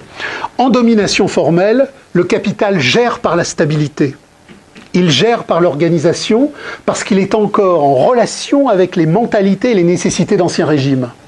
Rosa Luxembourg dit la gestion capitaliste de la domination réelle, c'est le chaos et l'anarchie. L'Irak n'est pas un échec, c'est une pleine réussite pour le gouvernement du spectacle mondial. Le gouvernement du, spectacle mondial veut que du Maroc à l'Afghanistan, il y ait un bordel généralisé, absolu, universalisé, ce qui s'appelle le chaos indistinctif. Le concept moteur de la crise capitaliste aujourd'hui, c'est le chaos indistinctif. Le capital ne peut pas faire une troisième guerre mondiale, je l'ai dit tout à l'heure, en termes de bombardement stratégique. Il le fait par l'infiltration, il le fait par Bruxelles, il le fait par l'Europe et par le chaos indistinctif de la terreur généralisée. La Russie n'est pas un ennemi. La Russie n'a jamais été un ennemi. dans la guerre de 14, dans la guerre de 14, on n'a pas fait la première guerre mondiale pour les vastes espaces stratégiques de la Russie. Les guerres mondiales se font toujours par rapport aux grands enjeux technologiques qui cadrent la baisse du taux de profit. La Seconde Guerre mondiale, elle s'est faite encore dans les mêmes bases et la Russie n'a été qu'un supplétif par la base militaire de Mourmansk, il y a eu des milliers de Sherman, de jeeps, de canons et d'avions qui sont passés. Et quand l'armée russe a libéré Berlin, les deux tiers de ses effectifs blindés, c'était des Sherman. Aujourd'hui, le conflit avec Poutine est un conflit qu'il faut analyser d'une manière situationniste et intelligente. La Russie et la Chine ne sont pas les adversaires euh, de l'Amérique pour une raison très simple. C'est que au sortir de plus de 50 ou 60 ans de capitalisme d'État archaïsant, il n'y a aucune technologie de pointe radicale offensive contradictoire à l'Amérique, ni en Russie, ni en Chine.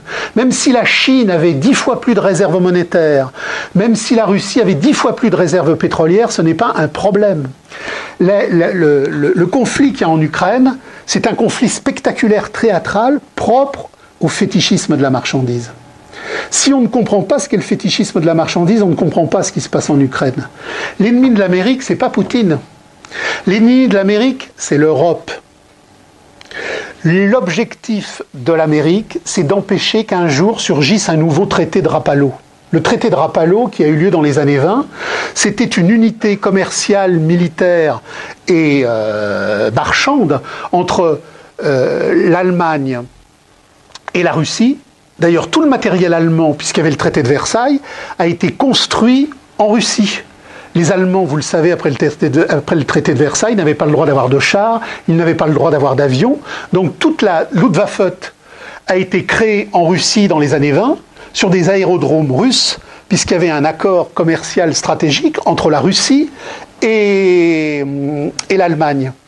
Donc la Russie, elle est d'une faiblesse technologique radicale elle n'est pas un concurrent. Et on l'a bien vu dans le cadre de la guerre du Vietnam. La guerre du Vietnam n'a débouché sur aucune guerre mondiale. C'était un conflit périphérique de territoires secondaires.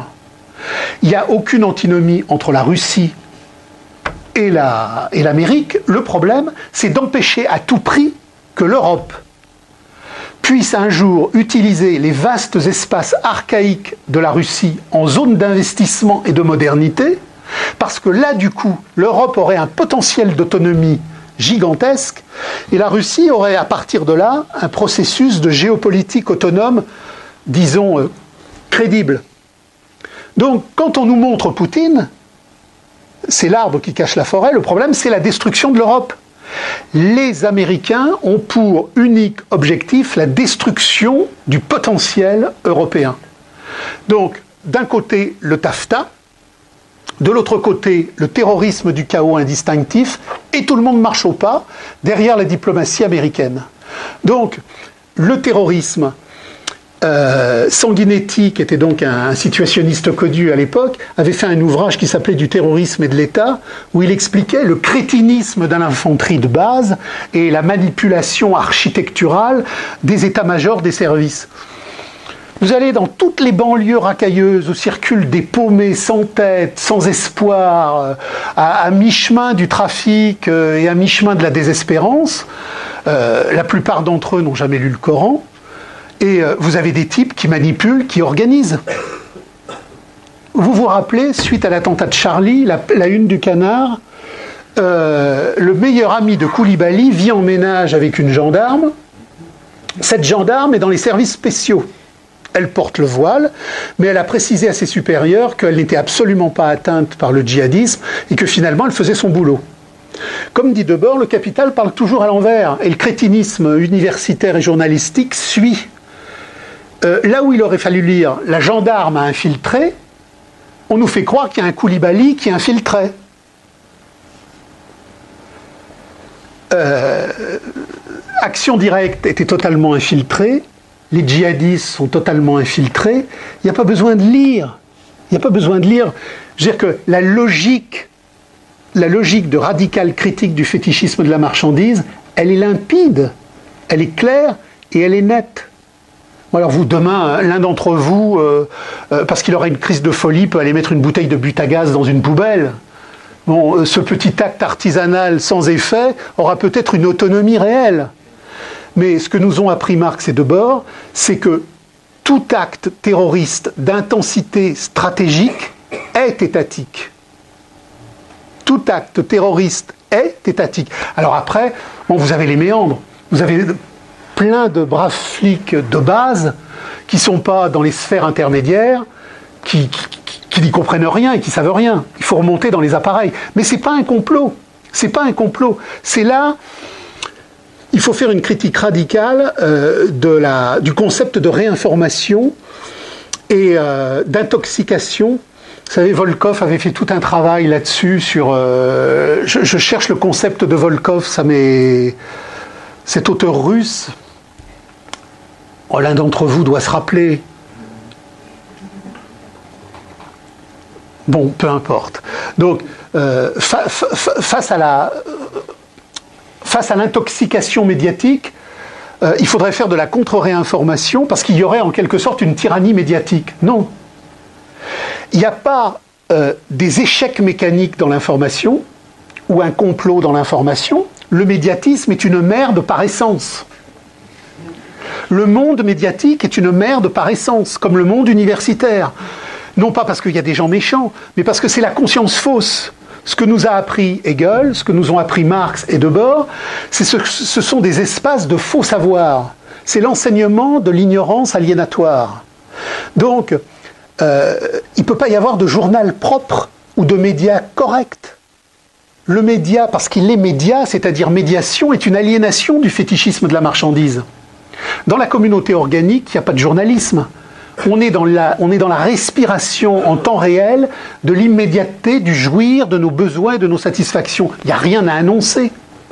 Il y a à annoncer par le médiatisme lorsque l'homme est coupé de lui-même et qui rentre dans une structuration sociale imaginaire et onirique où il est déplacé hors de lui-même. Dans le communisme de demain, il n'y aura pas de journalisme parce qu'il n'y aura rien à annoncer.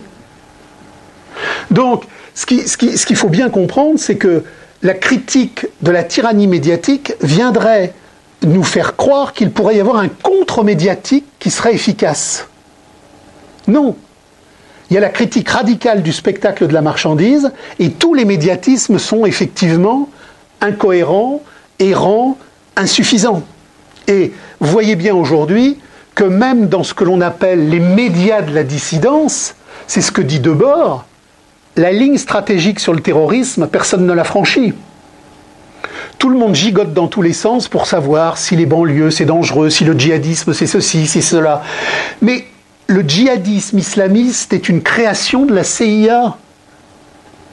Moi j'ai vécu euh, post-68, un, jeune maghrébin, il était OLP, FDPLP, FPLP, mais personne n'était islamisé. La CIA a dépensé des milliards après la guerre d'Afghanistan pour que dans tous les pays arabo-musulmans, on mette sur la tête des jeunes cette nouvelle casemate pour justement les emmener dans un truc qui serait manipulable. L'islam n'existait plus dans les pays arabo-musulmans dans les années 70. Il est parvenu comme ça par magie, par prédigitation. Donc, il faut, bien comprendre qu'aujourd'hui, les filières djihadistes sont les filières djihadistes du gouvernement mondial, ce sont les filières djihadistes de la CIA, du spectacle mondial. Et ça, c'est radical. Et ça ne peut être compris en termes radicaux qu'à travers justement Marx et Debord par une critique radicale du fétichisme de la marchandise. C'est-à-dire que la vérité s'inscrit toujours en négatif des apparences. Il faut retrouver les bases conceptuelles radicales de toute une série de textes essentiels qui ont incarné le devenir des luttes de classe radicales pour l'abolition de l'État, pour l'abolition de l'argent. Il faut enfin penser il faut enfin penser. Et penser, c'est retrouver le chemin historique de la conscience vraie contre toutes les consciences fausses de la manipulation étatique. Alors juste un dernier mot sur le, sur le complot. Euh, effectivement, il y a des complots, mais ce ne sont pas les complots qui font l'histoire. Euh, si vous vous intéressez un petit peu à Ravaillac, euh, Ravaillac, a tué Henri IV. Oui, Ravaillac a tué Henri IV. Derrière, derrière Henri IV, il y avait à l'époque un conflit montant entre la France et l'Espagne, et l'armée française allait attaquer les Pays-Bas espagnols. Et on avait à côté d'Henri IV quelqu'un qui s'appelait Épernon, qui représentait le parti espagnol. Il est très probable que Épernon, dans un complot, ait aidé à ce que Ravaillac, dans sa folie personnelle. Parce que Ravaillac avait déjà... C'est-à-dire que les, services ne prennent pas n'importe qui. Euh, quand vous voyez l'affaire Kelkal dans, les années 85, ou quand vous voyez l'affaire Mera, euh, elles prennent quelqu'un de suffisamment euh, hurleur, mais quelqu'un de totalement insuffisamment conscient. Donc Ravaillac, c'était un peu ça. Et Épernon a balancé Ravaillac sur Henri IV. Donc il y a eu un complot. Sauf que le complot, c'est pas lui qui fait l'histoire. C'est le développement des forces productives de l'aliénation, parce qu'à un moment donné, dans le cadre des configurations géopolitiques précises de la crise de la monarchie espagnole, de la crise de la monarchie française, cette campagne française vers les Pays-Bas espagnols, elle posait un sérieux problème, et donc la matérialité concrète des dialectiques historiques a fait que Ravaillac a fait. C'est pareil pour le 11 septembre. Bien évidemment que le 11 septembre est une programmation du gouvernement mondial. Mais les pauvres idiots qui ont cru être les maîtres de la programmation sont eux-mêmes des jouets du fétichisme de la marchandise. Le type le plus actif des services, qui dans son intelligence narcissique imagine qu'il crée l'instant, n'en est qu'une duplication. C'est le fétichisme de la marchandise à un moment donné, qui dans le cadre des configurations du spectacle mondial, fait que du plus petit fantassin à l'état-major du Pentagone, les choses deviennent nécessaires. Donc il y a des complots. César a bien été, par le fait d'un complot, assassiné aux îles de Mars. Mais ce ne sont pas les complots qui font l'histoire. Les complots viennent à un moment donné formaliser une nécessité historique, à un moment de fracture qui nécessite un saut qualitatif supérieur. Voilà. J'ai été à bâton rompu, euh, il y a beaucoup de choses, j'ai été très court, euh, très rapide. Puis bon, bah maintenant, euh, que mille fleurs s'épanouissent.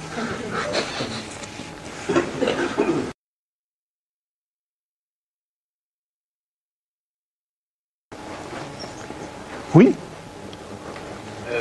Combien d'agents de la CIA y a-t-il bah alors, je vais, vous dire un truc marrant.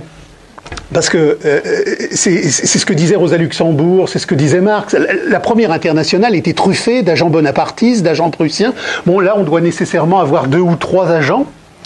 Mais dans une perspective blanquiste, l'agent pose un problème. Parce que l'agent, en faisant remonter l'information d'une organisation substitutiste dirigiste, va neutraliser des plans. Dans une conception de l'automouvement, l'agent, il peut rien paralyser du tout. Parce que c'est pas le parti, l'organisation, euh, les quelques spécialistes. C'est l'automouvement qui va mettre en mouvement la, la fracture. Donc, même s'il y avait 500 agents, ça n'arrêtera pas une seconde l'histoire. Les agents, dans le cadre des luttes aliénatoires, l'agent est un aliéné qui fait partie d'une structure aliénatoire. S'il infiltre une autre structure aliénatoire, il a quelque part un jeu de combinaison actif qui peut produire quelque chose, puisqu'on est dans l'aliénatoire dirigiste. Mais dès lors qu'il s'agit de parler de l'automouvement réel, des luttes qui vont naître parce que votre tripe à tous va bouger, ça, c'est ininfiltrable. Donc même si on avait 5000 agents, il y a même des agents qui peuvent être retournés parce que même l'agent, à un moment donné, il a une tripe. Et l'agent se dit merde, quelle vie de con j'ai Donc l'histoire est beaucoup plus forte que toutes ces manigances-là. Par contre, vous, vous, me faites penser à une question, parce que j'ai parfois des gens qui me disent, mais alors qu'est-ce qu'on fait? Qu'est-ce qu'on fait? Alors la première chose à savoir, c'est que les révolutions, les vraies, ne se font pas parce qu'avant il y avait des groupes.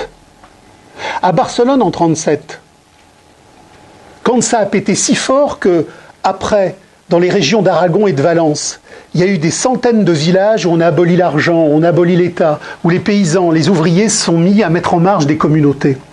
Ça n'a pas pété si fort parce qu'il y avait eu avant des groupes qui leur avaient dit, vous savez, nous on sait ce qu'il faut faire, on va s'organiser avant, et puis un jour, on aura tellement de monde que ça va basculer. C'est parce que précisément, ils ont été plus loin que les groupes. Donc ce qu'il faut comprendre, c'est que la logique partitiste, substitutiste à laquelle Marx s'est opposé dans la première internationale, c'était la logique en deux temps. On crée des groupes. Ces groupes, quelque part, sont porteurs de la conscience la plus poussée à un moment donné. Ils sont donc plus en avance que. C'est donc des avant-gardes. L'avant-garde, au fur et à mesure qu'elle a une pratique, elle recrute, elle recrute, elle recrute. Et puis un jour, l'avant-garde, elle est tellement pleine que ça bascule. Non, ça ne se passe pas comme ça. En 1968, euh, à l'usine de Saint-Nazaire, l'usine de montage aérien, vous aviez Bernard et Robert qui en avaient marre. Mais la veille, Bernard et Robert, ils n'en avaient pas marre. Et parce qu'il y a deux mecs à l'usine de Saint-Nazaire qui en ont eu marre, il y en a eu trois, il y en a eu quatre, et puis un jour il y a eu 10 millions de, de gens dans la rue, et toutes les avant-gardes, trotskistes de tous les types, maoïstes de tous les types, libertaires de tous les types, elles couraient derrière. Donc, il faut faire, mais la seule chose qu'il faille faire, c'est la diffusion radicale de la pensée critique qui nous vient de la première internationale et qui a épousé toutes les luttes paysannes d'avant et toutes les luttes prolétariennes d'après, c'est critique de l'économie politique. Tous les auteurs ont écrit des économies politiques nouvelles. Marx a écrit une critique de l'économie politique. Donc ça va péter ça va péter parce que la crise aujourd'hui est à son point supérieur.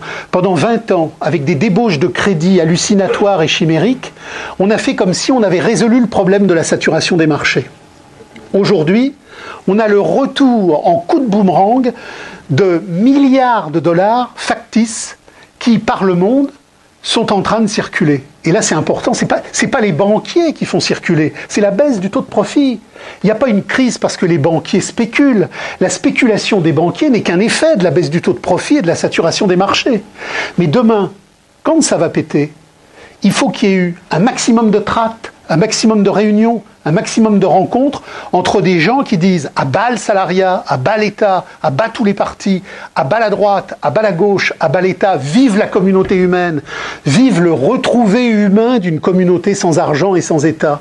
Parce que demain, demain, et ça c'est une phrase décisive d'Engels dans l'introduction des luttes de classe en France, demain notre ennemi, ce sera la démocratie pure. Ce sera la démocratie pure de tous les partis de la réaction capitaliste qui voudront nous remettre dans le circuit de l'économie et de la politique. Donc à bas l'économie, à bas la politique, et à partir de là, diffusons, rencontrons, agissons pour produire des jalons de conscience, mais pas qui courent après. Alors, moi je sais bien qu'il y en a parmi vous qui sont encore ce que j'appelle des nostalgistes ils croient que la nation va revenir, qu'on va pouvoir rétablir la politique, qu'on va pouvoir revenir en arrière. Non, non, non, non. Louis XVIII, la restauration, c'est la restauration, c'est toujours une caricature. Donc si nous voulons nous battre contre le mode de production capitaliste mondial, il ne faut pas lui courir derrière pour essayer de restaurer ce qu'il a liquidé. C'est fini, ce qu'il a liquidé ne revient jamais. Il faut se battre devant en mettant en marge d'une vraie frontière de classe entre le prolétariat et la classe capitaliste. Le prolétariat se bat pour s'insurger et s'autosupprimer. Nous sommes tous ici des prolétaires, condamnés, quel que soit notre niveau de revenu, à vendre notre force de travail, notre force de création, notre force de jouissance, tous les jours dans un crétinisme narcissique, médiatique, débile, dans des joies factices, dans des reconnaissances pathogènes, cette vie de mère, nous ne la voulons plus parce que nous n'avons qu'une existence. Donc si nous n'avons qu'une existence, battons-nous pour produire des jalons de conscience qui préfigurent la grande fracture qui arrive. La, grande fracture bancaire mondiale où toutes les fictivités de crédit vont effectivement s'écrouler, euh, c'est maintenant, maintenant. Ça y est, elle arrive. C'est une affaire de quelques années. Comment situez-vous un, De Gaulle? Alors, De Gaulle, euh, De Gaulle, c'est la fin d'un monde. Euh, de Gaulle a cru, De Gaulle a cru que la politique existait encore, que la vieille France existait encore, que la vieille Europe existait encore. Il a suffi d'un discours à Phnom Penh euh, et d'un discours à Québec pour qu'on décide de le liquider. Et il a été liquidé. Et il n'a pas été liquidé autrement que par tous ses amis. Les couves de Murville, les Mesmer, etc. Ce qu'il faut bien comprendre aujourd'hui, c'est que euh, je dis toujours que, que, tu sois royaliste, fasciste, trotskiste ou maoïste, tu ne prends pas l'État. C'est l'État qui te prend. C'est l'État qui prend. On l'a bien vu. Euh, à Barcelone, en 1936, vous aviez des gens comme Frédérica Montseny qui s'étaient battus depuis des décennies, depuis des décennies contre l'État. D'un seul coup, il devenait ministre. Il devenait ministre dans la jante républicaine contre le fascisme. Et les prolétaires barricadiers à la base qui disaient Mais tu te fous de notre gueule, nous on veut abolir l'argent, elles venaient en convoi spécial à Barcelone leur dire Calmez-vous, calmez-vous. Quand on prend l'État, on est pris par l'État. L'État est par essence une mécanique capitaliste. L'État n'est pas une structure neutre qui deviendrait quelque chose parce que les blancs, les rouges, les bleus y vont. L'État est par essence une mécanique capitaliste de reproduction de l'aliénation sociale. Oui euh, alors en fait, il y avait Bordiga qui avait une formule, euh, l'antifascisme, euh, pire produit du fascisme. Après, on peut développer sur l'antiracisme, le pire produit du racisme. pareil pour ça, c'est très juste, si vous voulez. En fait, ma question, c'est par rapport à ça, donc ça, c'est admis. Est-ce qu'on peut dire, même s'il y, y a des contradictions, que l'antisionisme est le pire produit du sionisme? Parce que justement, le sionisme, en fait, c'est un truc, c'est périphérique par rapport au judaïsme. Oui, bien sûr. Mais bon, ce que vous me dites sur alors ce qu'il faut, bon, moi, je m'inscris dans une trajectoire historique qui remonte à Marx, euh, avec des, des micro-groupes. Dans les années 20, dans les années 30, vous aviez des groupes comme l'Union communiste internationale, vous aviez des groupes comme Bilan. C'est ces groupes-là, en particulier Bilan, qui, au moment où il y a eu le, le grand affrontement espagnol, on dit l'antifascisme est le pire produit du fascisme. Qu'est-ce que ça voulait dire? Ça voulait dire que dans la guerre d'Espagne, vous n'aviez pas deux camps, mais trois camps.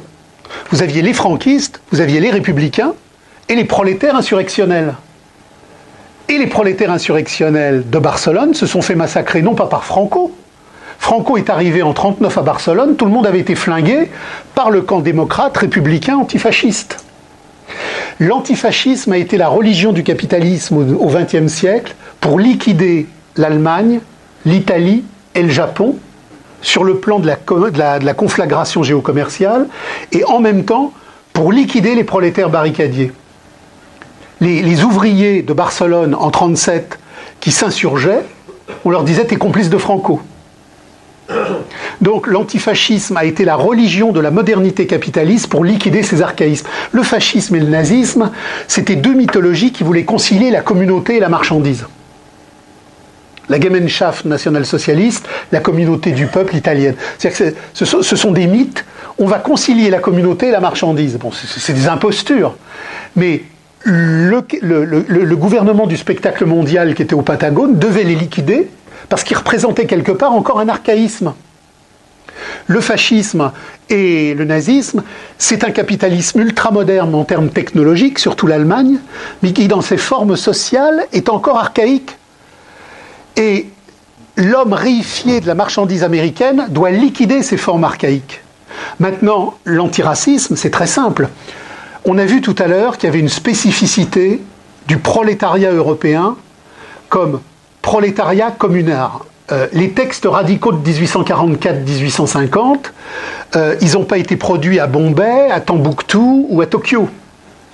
C'est la matrice spécifique du prolétariat européen suite à ce que je disais tout à l'heure, la rencontre des invasions germaniques avec la décadence de l'Empire romain, qu'a créé ce fond foncier et ontologique européen des communaux. Et donc en Europe, après 68, il s'est posé un problème radical, c'est que ces 10 millions de prolétaires radicaux, ces 10 millions de prolétaires radicaux qui ne voulaient pas reprendre le boulot, malgré la CGT, malgré la gauche, malgré les gauchistes, ont été un danger énorme. Donc le patronat a été circulé chez Pompidou en, en gymnastique successive pour dire on veut des immigrés. Parce que les immigrés viennent, alors bien évidemment le patronat parlait pas comme ça, mais il avait l'instinct, du bâtiment, de la, du, la, du rouage automobile. On va faire venir des gens qui viennent d'un continent au temps immobile, qui ne connaissent pas les luttes radicales, parce que le, type qui arrivait de son bled très lointain, la commune de Paris, ça voulait rien dire, l'abolition du salariat, ça voulait rien dire, l'abolition de l'État, ça voulait rien dire. Donc pour que le prolétariat européen migre de sa propre conscience subversive radicale, il fallait simultanément un remplacement. Et le mot de remplacement, il est chez Marx. Marx, dans le livre 1 du Capital, parle de l'armée de réserve du capital sur les surnuméraires et sur la surpopulation relative. Il dit il faut remplacer l'homme par la femme et il faut remplacer l'américain par trois Chinois.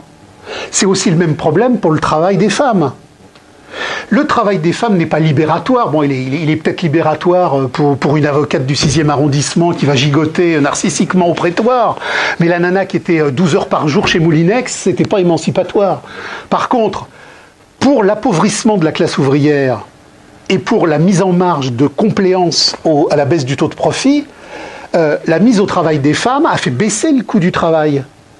Un ouvrier, un ouvrier dans les années 30, euh, il vivait avec sa femme qui ne travaillait pas et deux enfants et un salaire. Aujourd'hui, un ouvrier qui a deux enfants et une femme, si la femme ne travaille pas, ils sont dans la misère. Parce qu'il y a une paupérisation relative continue par le capital. Le capital, pour prolétariser davantage, pour, paupériser davantage, a eu besoin de l'immigration pour casser le coût du travail et casser, et casser la lutte des classes.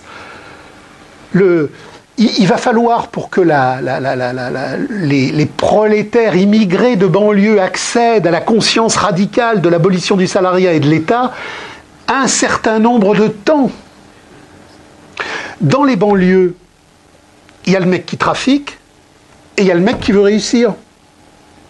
Mais c'est très rare de rencontrer le mec qui veut la révolution sociale.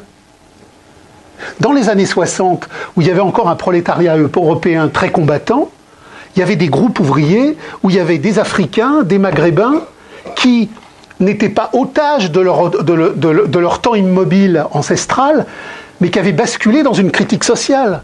Ils lisaient Marx, ils lisaient Hegel. Non, mais rapport à l'antisionisme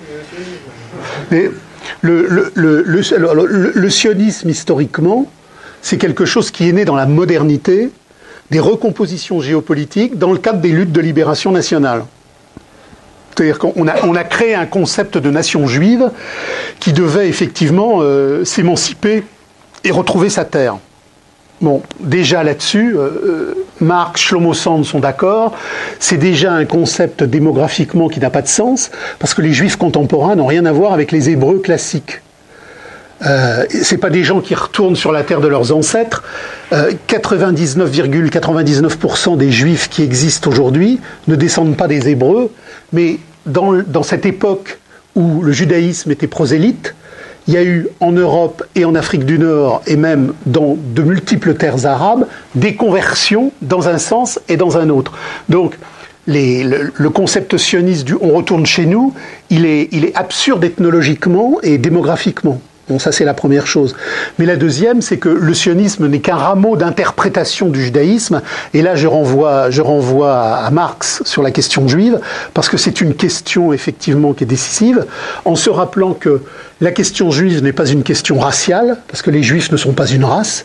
Il n'y a aucun rapport euh, génétique entre un juif de Marrakech et un juif de Vilnius. Il n'y a que quelques sites sionistes fous qui vous proposent l'ADN juif, mais bon, ça c'est mirifiquement aliénatoire, ça n'existe pas, donc il n'y a pas de race juive. Il n'y a pas non plus euh, de réalité juive en tant que telle d'un point de vue religieux, parce que vous avez des tas de juifs qui, qui disent je suis juif, mais je ne crois pas en Dieu. Donc c'est un autre concept que Marx a appelé la nationalité chimérique et que euh, Abraham Léon a appelé le peuple classe. Il s'est créé dans l'Antiquité euh, au carrefour des empires agraires euh, égyptiens, assyriens, babyloniens, une population, les Ébiri, les Ébiri, ça veut dire les circulatoires, les circulants, qui était une population qui progressivement s'est spécifiée dans une formation sociale commerciale. Et c'est pour ça, dit Marx, qu'on ne peut comprendre la relation abramique, euh, la religion abramique comme un contrat commercial. Si vous lisez l'Ancien Testament et après si vous lisez le Talmud qui est postérieur au christianisme, parce que je rappelle que le judaïsme contemporain est postérieur au christianisme, il ne lui est pas antérieur. Le judaïsme contemporain s'est constitué après le christianisme. Donc, si vous lisez les textes religieux juifs classiques, entre les votes qui ordonnent, qui contractualisent, qui disent qu'il faut, qu'il ne faut pas, on a une suite infinie de contractualisation. Et Dieu, Dieu est le grand contractant. Et Marx dit, c'est une lettre de change entre un peuple classe et une mystification théologique qui représente justement le circulatoire monétaire. mais lisez la question juive, c'est le texte le plus radical, et ça, permet de comprendre que ce n'est pas du tout un problème de race, c'est pas du tout un problème de religion, c'est réellement un problème d'histoire, d'aliénation et de devenir de l'histoire des forces productives. Alors, je réponds euh, alors sur Hegel et Marx. Alors, Hegel est décisif parce qu'il retourne aux présocratiques et à partir des présocratiques, il repose le devenir du monde comme totalité. Qu'est-ce que le vrai, dit Hegel? C'est le tout exposé dans sa pure véridicité et dans sa pure essentialité.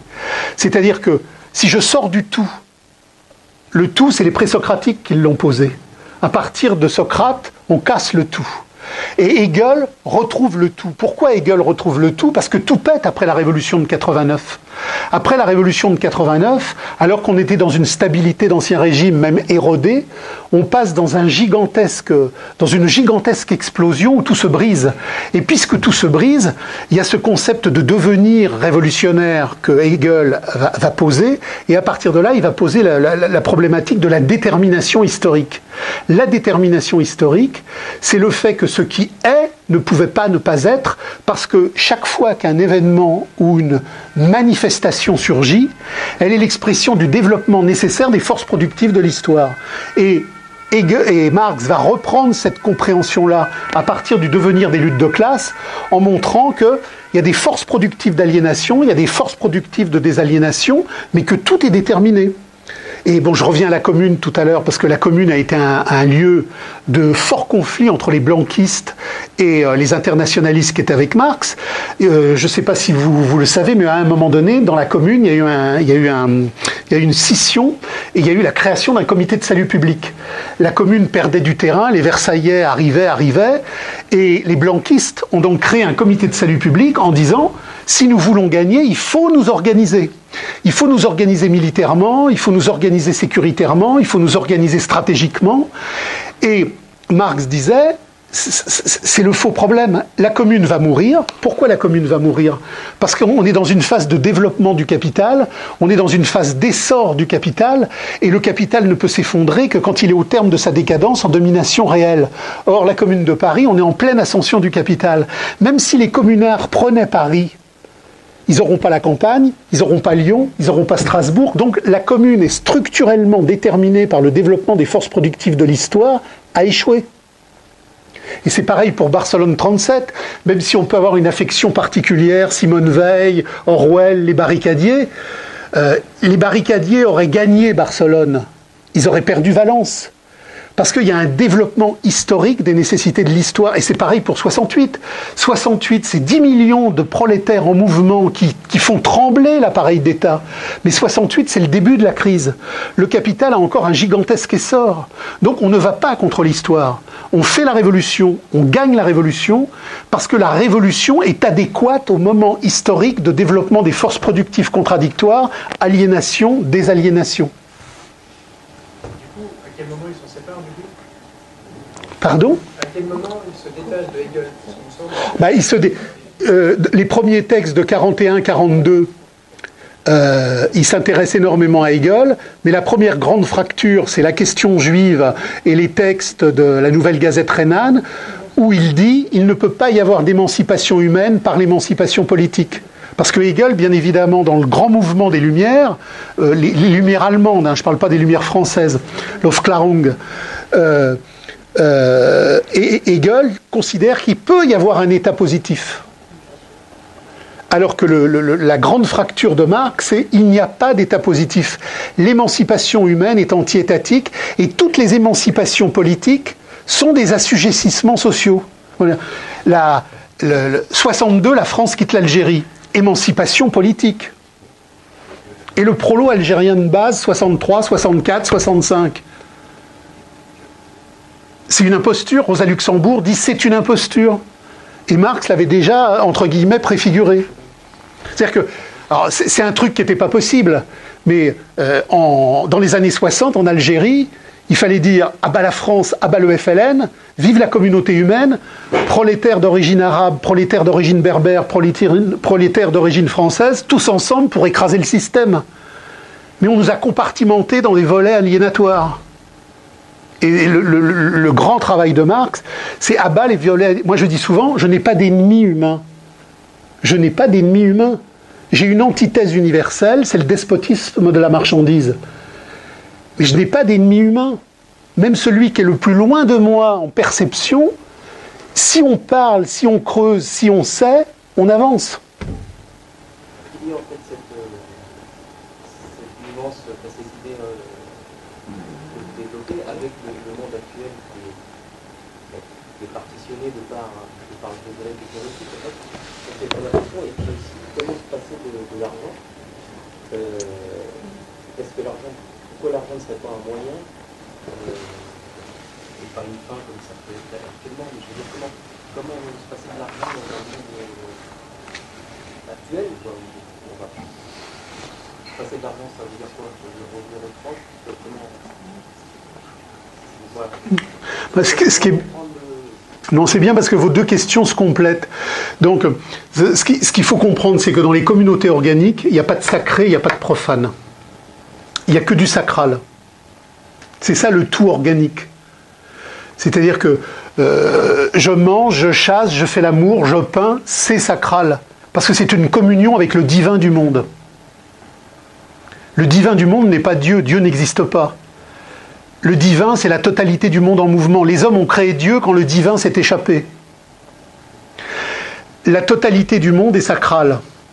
À la révolution néolithique, les communautés sont cassées, elles sont cassées par la révolution agraire, et donc, à ce moment-là, le scindé produit le profane et le sacré. Et la marche de l'histoire, nous dit Hegel et nous dit Marx, c'est le profane qui s'étend, qui s'étend, qui s'étend, qui s'étend, le sacré qui se réduit, qui se réduit, qui se réduit. Et à un moment donné, la modernité, la religion de la marchandise a tout bouffé, euh, on peut vendre les ovaires, euh, on pourra peut-être un jour euthanasier les enfants, enfin tout devient possible, puisque l'ordre machinique despotique de l'argent s'est emparé de la totalité de nos vies.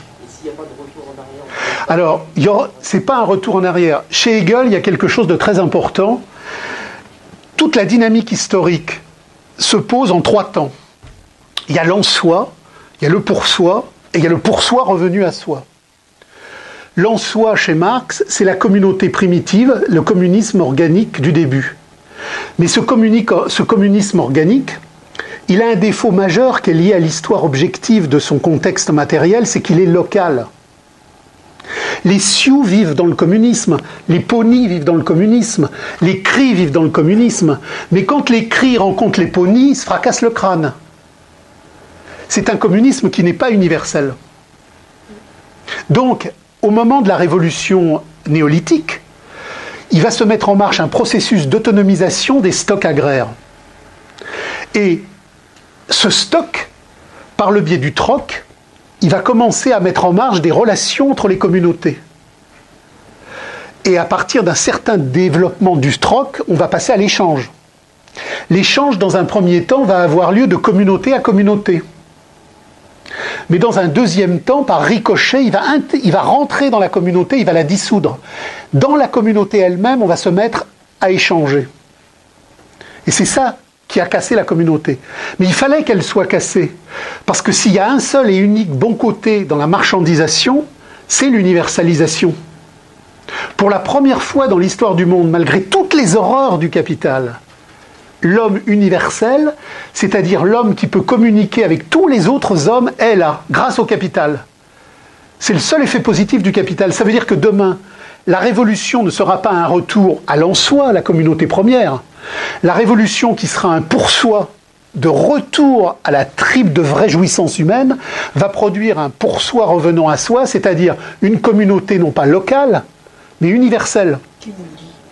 Comment Qui vous le dit bah Parce que c'est une obligation, parce que s'il n'y a pas cette communauté universelle, il y a toujours l'argent, il y a l'alternative. Ah ben il y a toujours l'alternative, si vous voulez. Et, cette alternative, elle est compréhensible qu'à travers, entre guillemets, l'erreur d'interprétation qu'a fait monsieur, parce que monsieur est resté proudhonien. Il croit, parce qu'il n'est pas pénétré de la critique radicale du fétichisme de la marchandise, que l'argent est un moyen de circulation ou un étalon de valeur la définition classique qui est reprise par Proudhon. Or, Marx, dans, le chapitre sur le fétichisme de la marchandise, nous dit mais non, ça c'est la conception classique, statique et fausse. L'argent n'est pas un objet. L'argent, avant d'être cet étalon ou cette mesure des valeurs et ce moyen d'échange, est d'abord une dialectique sociale d'aliénation. C'est-à-dire que quand je me mets à échanger, quand je me mets à vendre, je ne vends pas simplement des produits, je vends ma vie à travers le processus d'aliénation qui fait qu'au lieu de produire pour la jouissance de mon satisfaire, je rentre dans un marché qui, à partir du moment où il commence, ne peut pas s'arrêter. Si vous voulez, euh, je, mets un projecteur et je vous montre dans la communauté néolithique le premier mec qui a échangé euh, euh, une défense d'éléphant contre deux sacs de noisettes. Pour vous, c'est banal. Mais il y a déjà Wall Street là-dedans. Si vous avez une analyse historique et généalogique des profondeurs, Wall Street est dans le premier acte de troc de la communauté néolithique. Donc si demain on recommence euh, avec le mythe proudhonien ou le mythe de John Gray ou le mythe des fourriéristes, c'est-à-dire un argent non thésaurisable, c'est l'engrenage vers autre chose. C'est pour ça que dans l'Évangile, il y a quelque chose de très important que la catholicité officielle d'État a oublié. Le Christ ne dit pas, vous ne pouvez avoir de maître, l'argent doit être serviteur et pas votre maître. Il dit, vous ne pouvez servir de serviteur et l'argent est toujours un maître. Cette conception, on entend toujours le catho tradit qui vous dit mais non, il faut de l'argent. L'argent doit être notre serviteur et pas notre maître. C'est une très belle rengaine lyrique, mais dans le cadre de ce qu'est le fétichisme de la marchandise, ça ne marche pas. Parce que dès qu'il y a un millimètre d'argent ou d'échange en mouvement, dans le troc le plus rudimentaire de la communauté néolithique, j'ai Wall Street en devenir. Donc il faut comprendre ça. Et donc la communauté universelle de demain sera une fédération de communes. L'universalité de la commune pas indépendante. Ce qui mais non, indépendante, ça ne veut rien dire. Si vous voulez, la communauté universelle est la préservation des identités profondes de la radicalité humaine grâce au communisme universel, on fera enfin un vrai camembert au lait fermier et on fera enfin une vraie sauce soja dans les îles japonaises. On va pas mélanger le camembert et le soja parce qu'on est dans une communauté universelle. On va au contraire développer toutes les identités de richesse archaïque qui ont été broyées par le capital, mais dans le cadre d'une dimension universelle avec des fédérations de communes. Et la fédération de communes, elle ignore l'échange parce qu'il y a une centralisation des besoins, il y a une centralisation des consommations, et tout s'organise, mais à un niveau anti-monétaire et anti-mercantile. Chaque commune s'autosuffira. Non. Vous allez nous dire tout est inéluctable, il y a quand même une utopie monstrueuse ça. Mais l'utopie monstrueuse, c'est de croire que le monde dans lequel vous vivez depuis des siècles est, éternel. C'est ça l'utopie. Le fétichisme, c'est ce que je vous disais tout à l'heure, le fétichisme de la marchandise nous a tellement infantilisés désarmés, comment? Aliénés, que nous prenons, que nous prenons pour obligatoire. Je veux dire, euh, imaginez-vous les Sioux quand ils ont été massacrés, qu'ils se battaient les armes à la main contre la civilisation. Bon, vous avez vu le film Danse avec les loups. La qualité de vie, le rapport à la nature, le rapport à l'amour, le rapport à la terre, c'est ça qu'on va reconstruire. Et si on ne le reconstruit pas, on a la banque pour l'éternité, la police pour l'éternité, la gendarmerie pour l'éternité, la pollution pour l'éternité. Ce qu'il faut comprendre, c'est que le plus petit truc qui vous dérange n'est pas amendable dans ce monde. C'est pas amendable. Moi, je rencontre plein de gens sur la PMA et la GPA. Je leur dis, vous n'avez rien compris, et c'est un bon exemple. Si vous ne voulez pas de la PMA et de la GPA, il faut détruire l'argent. Si vous gardez l'argent, vous aurez la PMA et la GPA à l'échelle industrielle partout. Dans les communautés traditionnelles, il n'y avait pas la pilule. Il y avait toute une série d'herbes, de techniques, où l'homme et la femme, dans une harmonie d'amour, assumaient ensemble une contraception naturelle qui n'était pas médicale, terrifique et sanguinaire. Aujourd'hui, des millions de femmes vont mourir parce que la pilule donne le cancer de l'utérus ou le cancer du sein. Ça fait partie du procès capitaliste d'accumulation et de reproduction. C'est fini. Elle est là, elle sera tout le temps là. Tout le temps là. Ce qu'il faut que vous compreniez, c'est que la gauche est le laboratoire de recherche du capital. Les gauchistes sont l'extrémité de ce laboratoire de recherche. Tout ce que la gauche met en marche en tant que laboratoire de recherche du capital est ensuite intégré par la droite. Et ensuite, c'est intégré par tout le monde. Et tout le monde a tout intégré. Nous sommes. Le, fétichisme de la marchandise, euh, Marx dit, c'est le dessaisissement de notre organicité.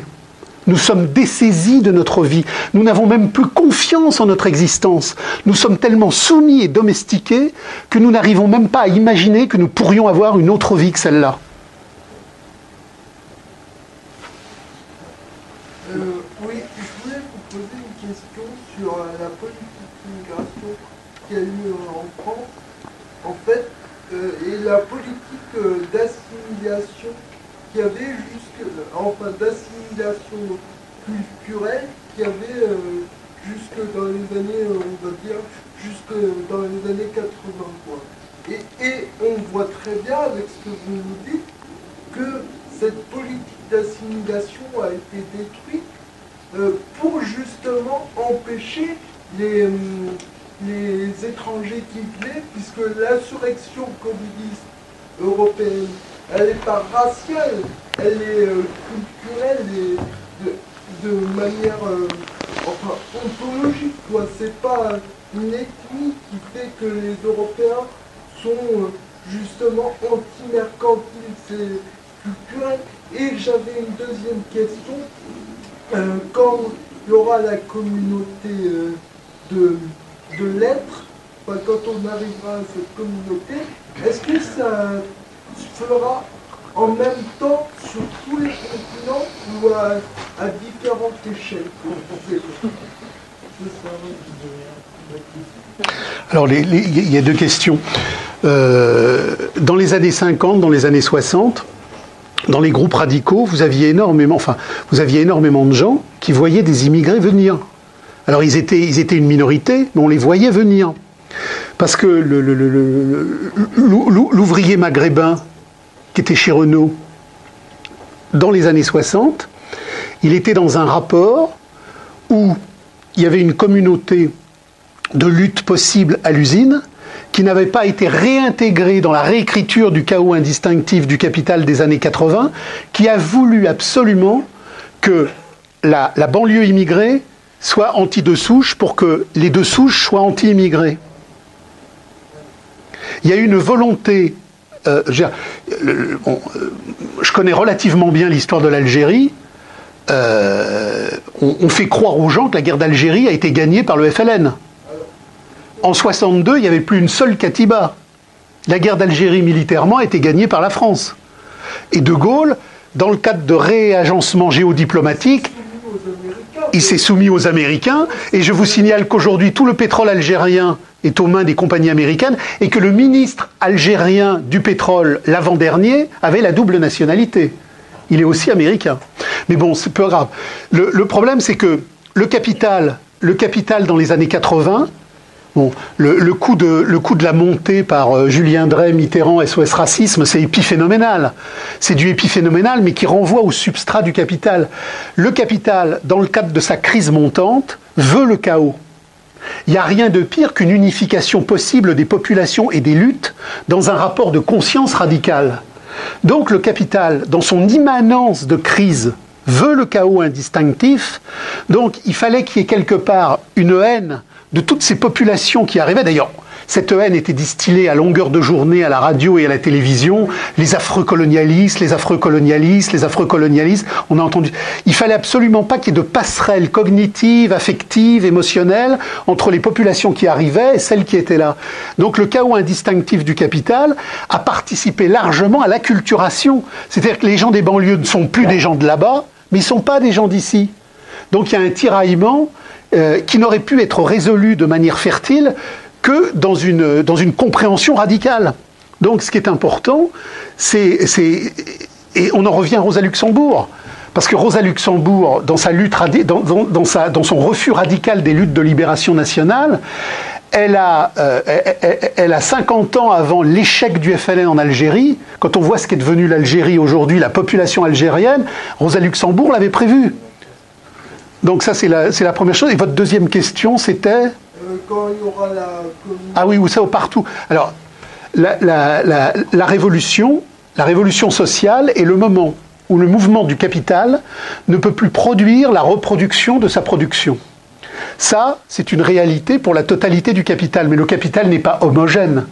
Le capital, dans ces territoires, est fragmenté, il est, hétéroclite, il est diversifié. Donc, bien évidemment que ce mouvement-là aura lieu en premier lieu dans les grandes métropoles européennes, parce que ce sont les grandes métropoles européennes qui seront au carrefour de la baisse du taux de profit la plus intensive et en même temps du passé historique des luttes radicales les plus poussées.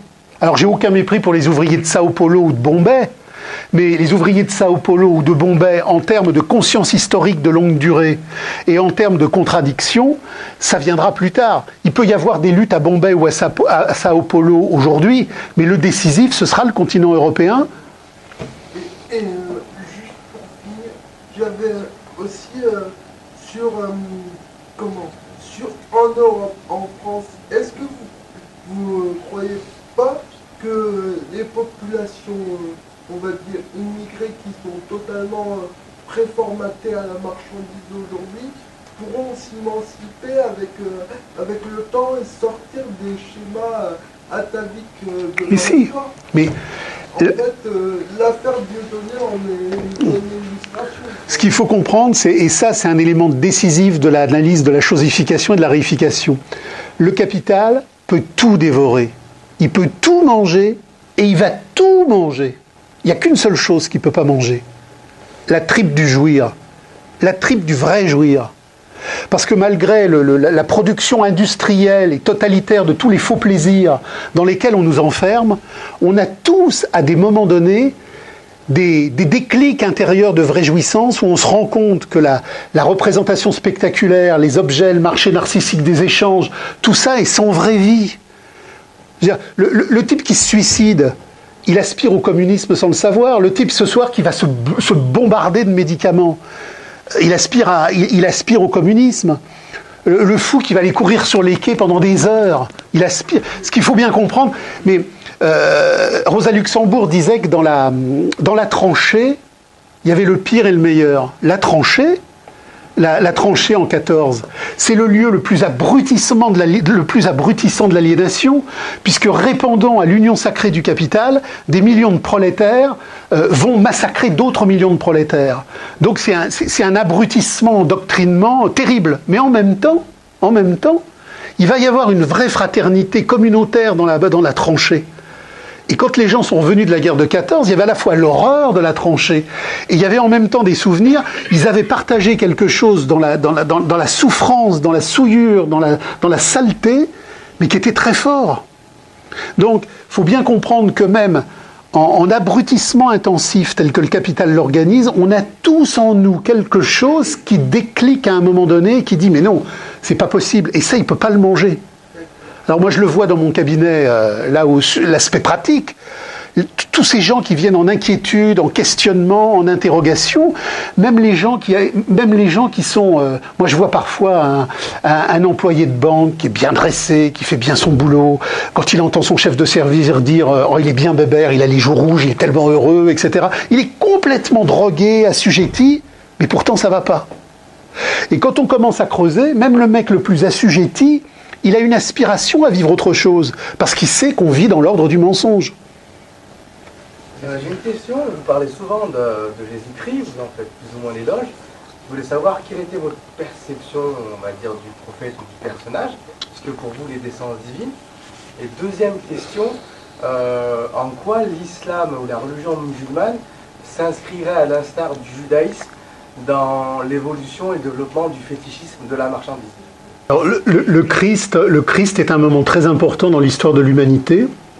euh, c'est pour ça d'ailleurs que Marx et Engels ont écrit pas mal de choses là-dessus, notamment les origines du christianisme. Mais il y a deux Christ. Il y a le Christ institutionnalisé par l'Église et il y a le Christ historique. Donc moi, ce qui m'intéresse, c'est le Christ historique. Euh, je dis souvent que le Christ n'a pas fondé d'église au sens où il aurait fondé une institution para-étatique ou euh, péri-étatique. Le Christ, il a fondé une ecclésia. Et ecclésia, c'est pas église, c'est assemblée, c'est devenu après église.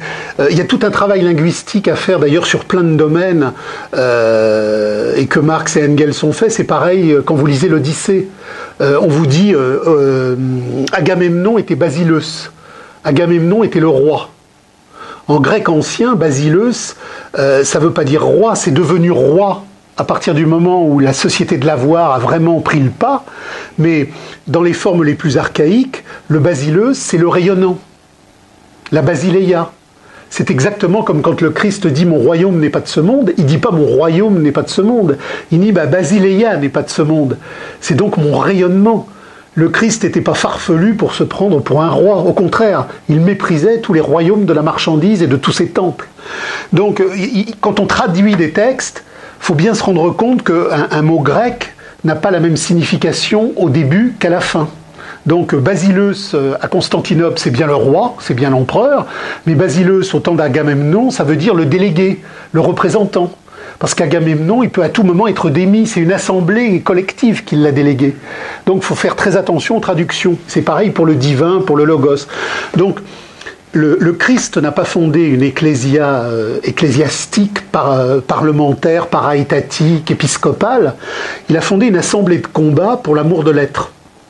Et à la grande différence de toutes les religions, le catholicisme un peu moins, parce que le catholicisme... Alors le catholicisme est quelque part un emprisonnement de la parole radicale du Christ. Mais la parole radicale du Christ est tellement radicale que même emprisonnée, elle continue à, suer tellement elle est puissante. C'est d'ailleurs pour ça qu'aujourd'hui, euh, si on a interdiction euh, de désigner la religion juive, si on a interdiction relative de désigner la religion musulmane, on a toute l'attitude d'attaquer la religion catholique et le Christ, euh, parce que même si la religion catholique est quelque chose de très très tiède par rapport à la puissance radicale du Christ, même cette puissance très tiède fait encore explosion de radicalité. Mais il y a quelque chose chez le Christ de profond, et le Christ ne donne pas d'enseignement, c'est ce que disent justement les textes radicaux. C'est-à-dire que dans la religion musulmane, comme dans la religion juive, on vous dit tu feras, tu feras pas, tu feras, tu feras pas, ça c'est pur, ça c'est impur. C'est-à-dire qu'on vous édicte un commandement aliénatoire. Le Christ dit il n'y a rien, a pas de commandement. Soyez dans l'amour de l'être. Il n'y a pas de commandement. Dans ce cas-là, s'il y a une contradiction, on va dire, entre le catholicisme et le judaïsme, comment euh, peut-on euh, concevoir que le judaïsme avait prophétisé la venue d'un Christ qui euh, auto-invaliderait le... Non, le judaïsme a prophétisé l'arrivée d'un Messie. Ils ont, ça me permet de, on, va voir, Christ, islam, judaïsme. Le Christ, si vous voulez, bon, le judaïsme a toujours prophétisé l'existence d'un Messie mais un Messie matériel de libération nationale. C'est-à-dire, la religion judaïque, dans son rapport aux choses et aux objets de ce monde, elle est dans l'incapacité de saisir un messianisme d'au-delà de cette réalité. Ils attendent le Messie terrestre et la fin des temps.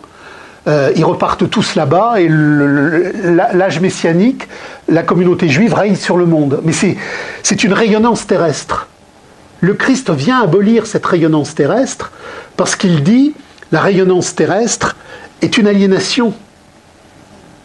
Et il est, il est d'autant plus en récusation de cette résonance terrestre telle qu'annoncée par la tradition juive que il l'ouvre à l'humanité entière. Pour un juif, un samaritain, c'est absurde. Pour un juif, une femme qui a ses règles, c'est absurde et il se fait toucher par une samaritaine, par une femme qui a ses règles. C'est donc les, deux impuretés absolues. Et il renvoie à une explosion de la codification aliénatoire, parce que dans, la religion, faut manger ça, faut pas manger ça, faut manger ça, faut pas manger ça. Il casse ce fétichisme de la marchandise, parce que le rapport à il faut manger, il faut pas manger, c'est du fétichisme. Et le Christ dit, on n'est pas impur par ce que l'on fait entrer en nous, on est impur par la parole qu'on fait sortir de notre bouche. Ma, basileia, ma rayonnance n'est pas de ce monde. Et il est récusé par les Juifs en tant que Messie, puisqu'ils attendent la libération de la terre d'Israël. Et lui, il leur dit, mais c'est pas le problème, on s'en fout de ça. Quelque part, ils ont, raison, les Juifs. Ont raison dans leur logique, les Juifs ont raison. Et au milieu, il y a ce que l'on appelle les judéo-nazaréens, qui reconnaissent Jésus, mais comme Messie terrestre. Ce sont des Juifs nazaréens qui disent Jésus est le Messie, il vient libérer la terre d'Israël.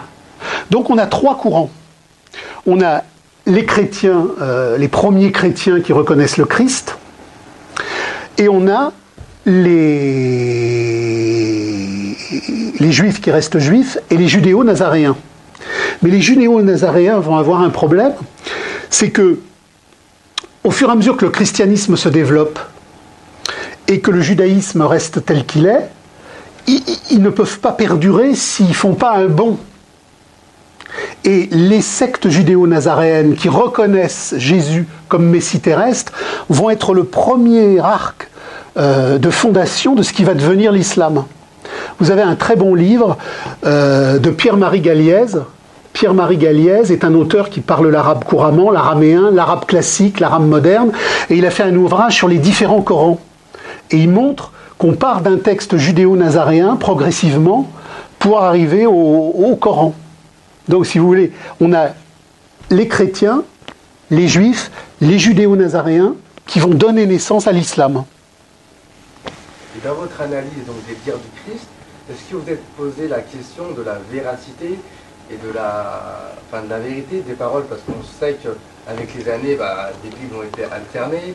Euh, on ne peut pas prendre pour argent comptant tout ce qui est écrit dans la Bible et tous les dires du, Christ. Bah, si vous voulez, on a une méthode historique classique qui est la méthode, euh, qui est la méthode traditionnelle, c'est le recoupage des sources. C'est-à-dire que si j'ai une source, si j'ai deux sources, si j'ai trois sources, et puis après je recoupe. Donc, euh, la, méthode traditionnelle historiographique du recoupage, euh, c'est la méthode de validation.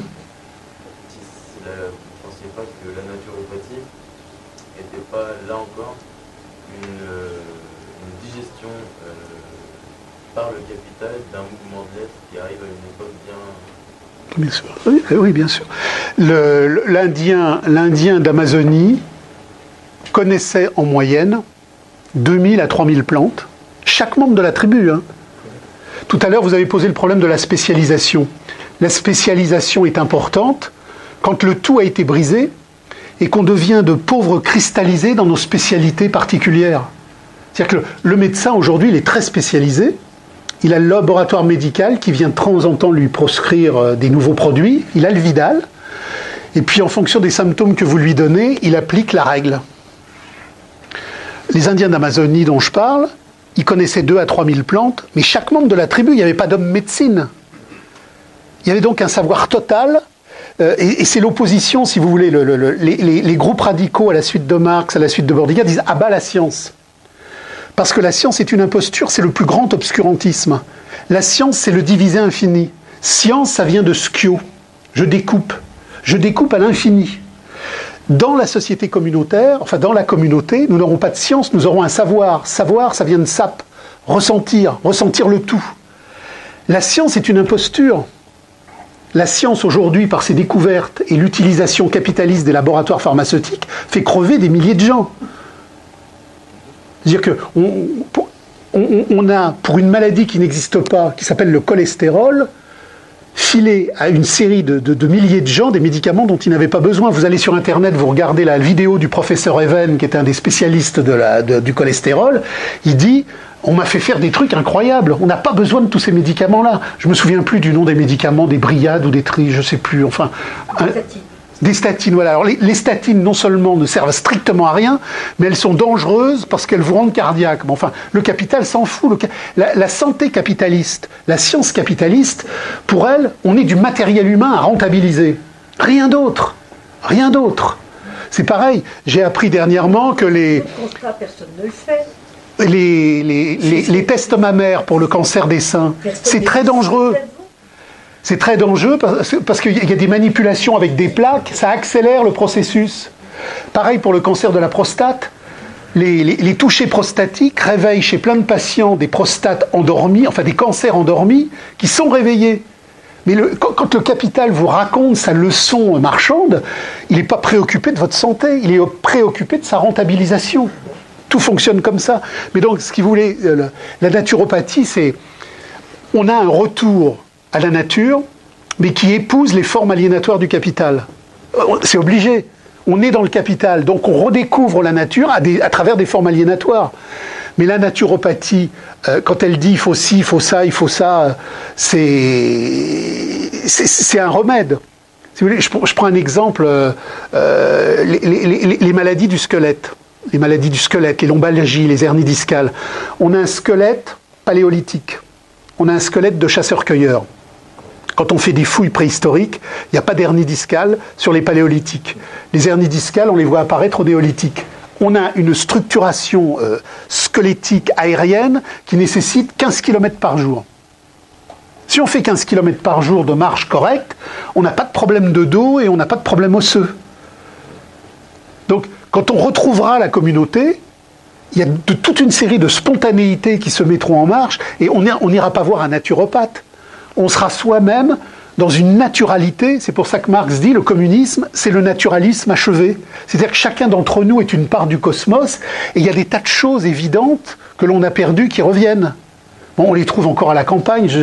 J'ai appris que l'hôpital de Clermont-Ferrand avait une section grand, brûlé où ils font venir des magnétiseurs. Il y a des brûlures extrêmement graves que des, des rebouteux viennent soigner avec du miel ou du magnétisme. Et bon, ces savoirs ancestraux reviendront. Plein de choses reviendront. Par contre, la chimie cancérigène du capital qui est censée nous soigner sera balayée. On être obligé d'arrêter. C'est frustrant. Merci à tous. Je vous remercie à tous.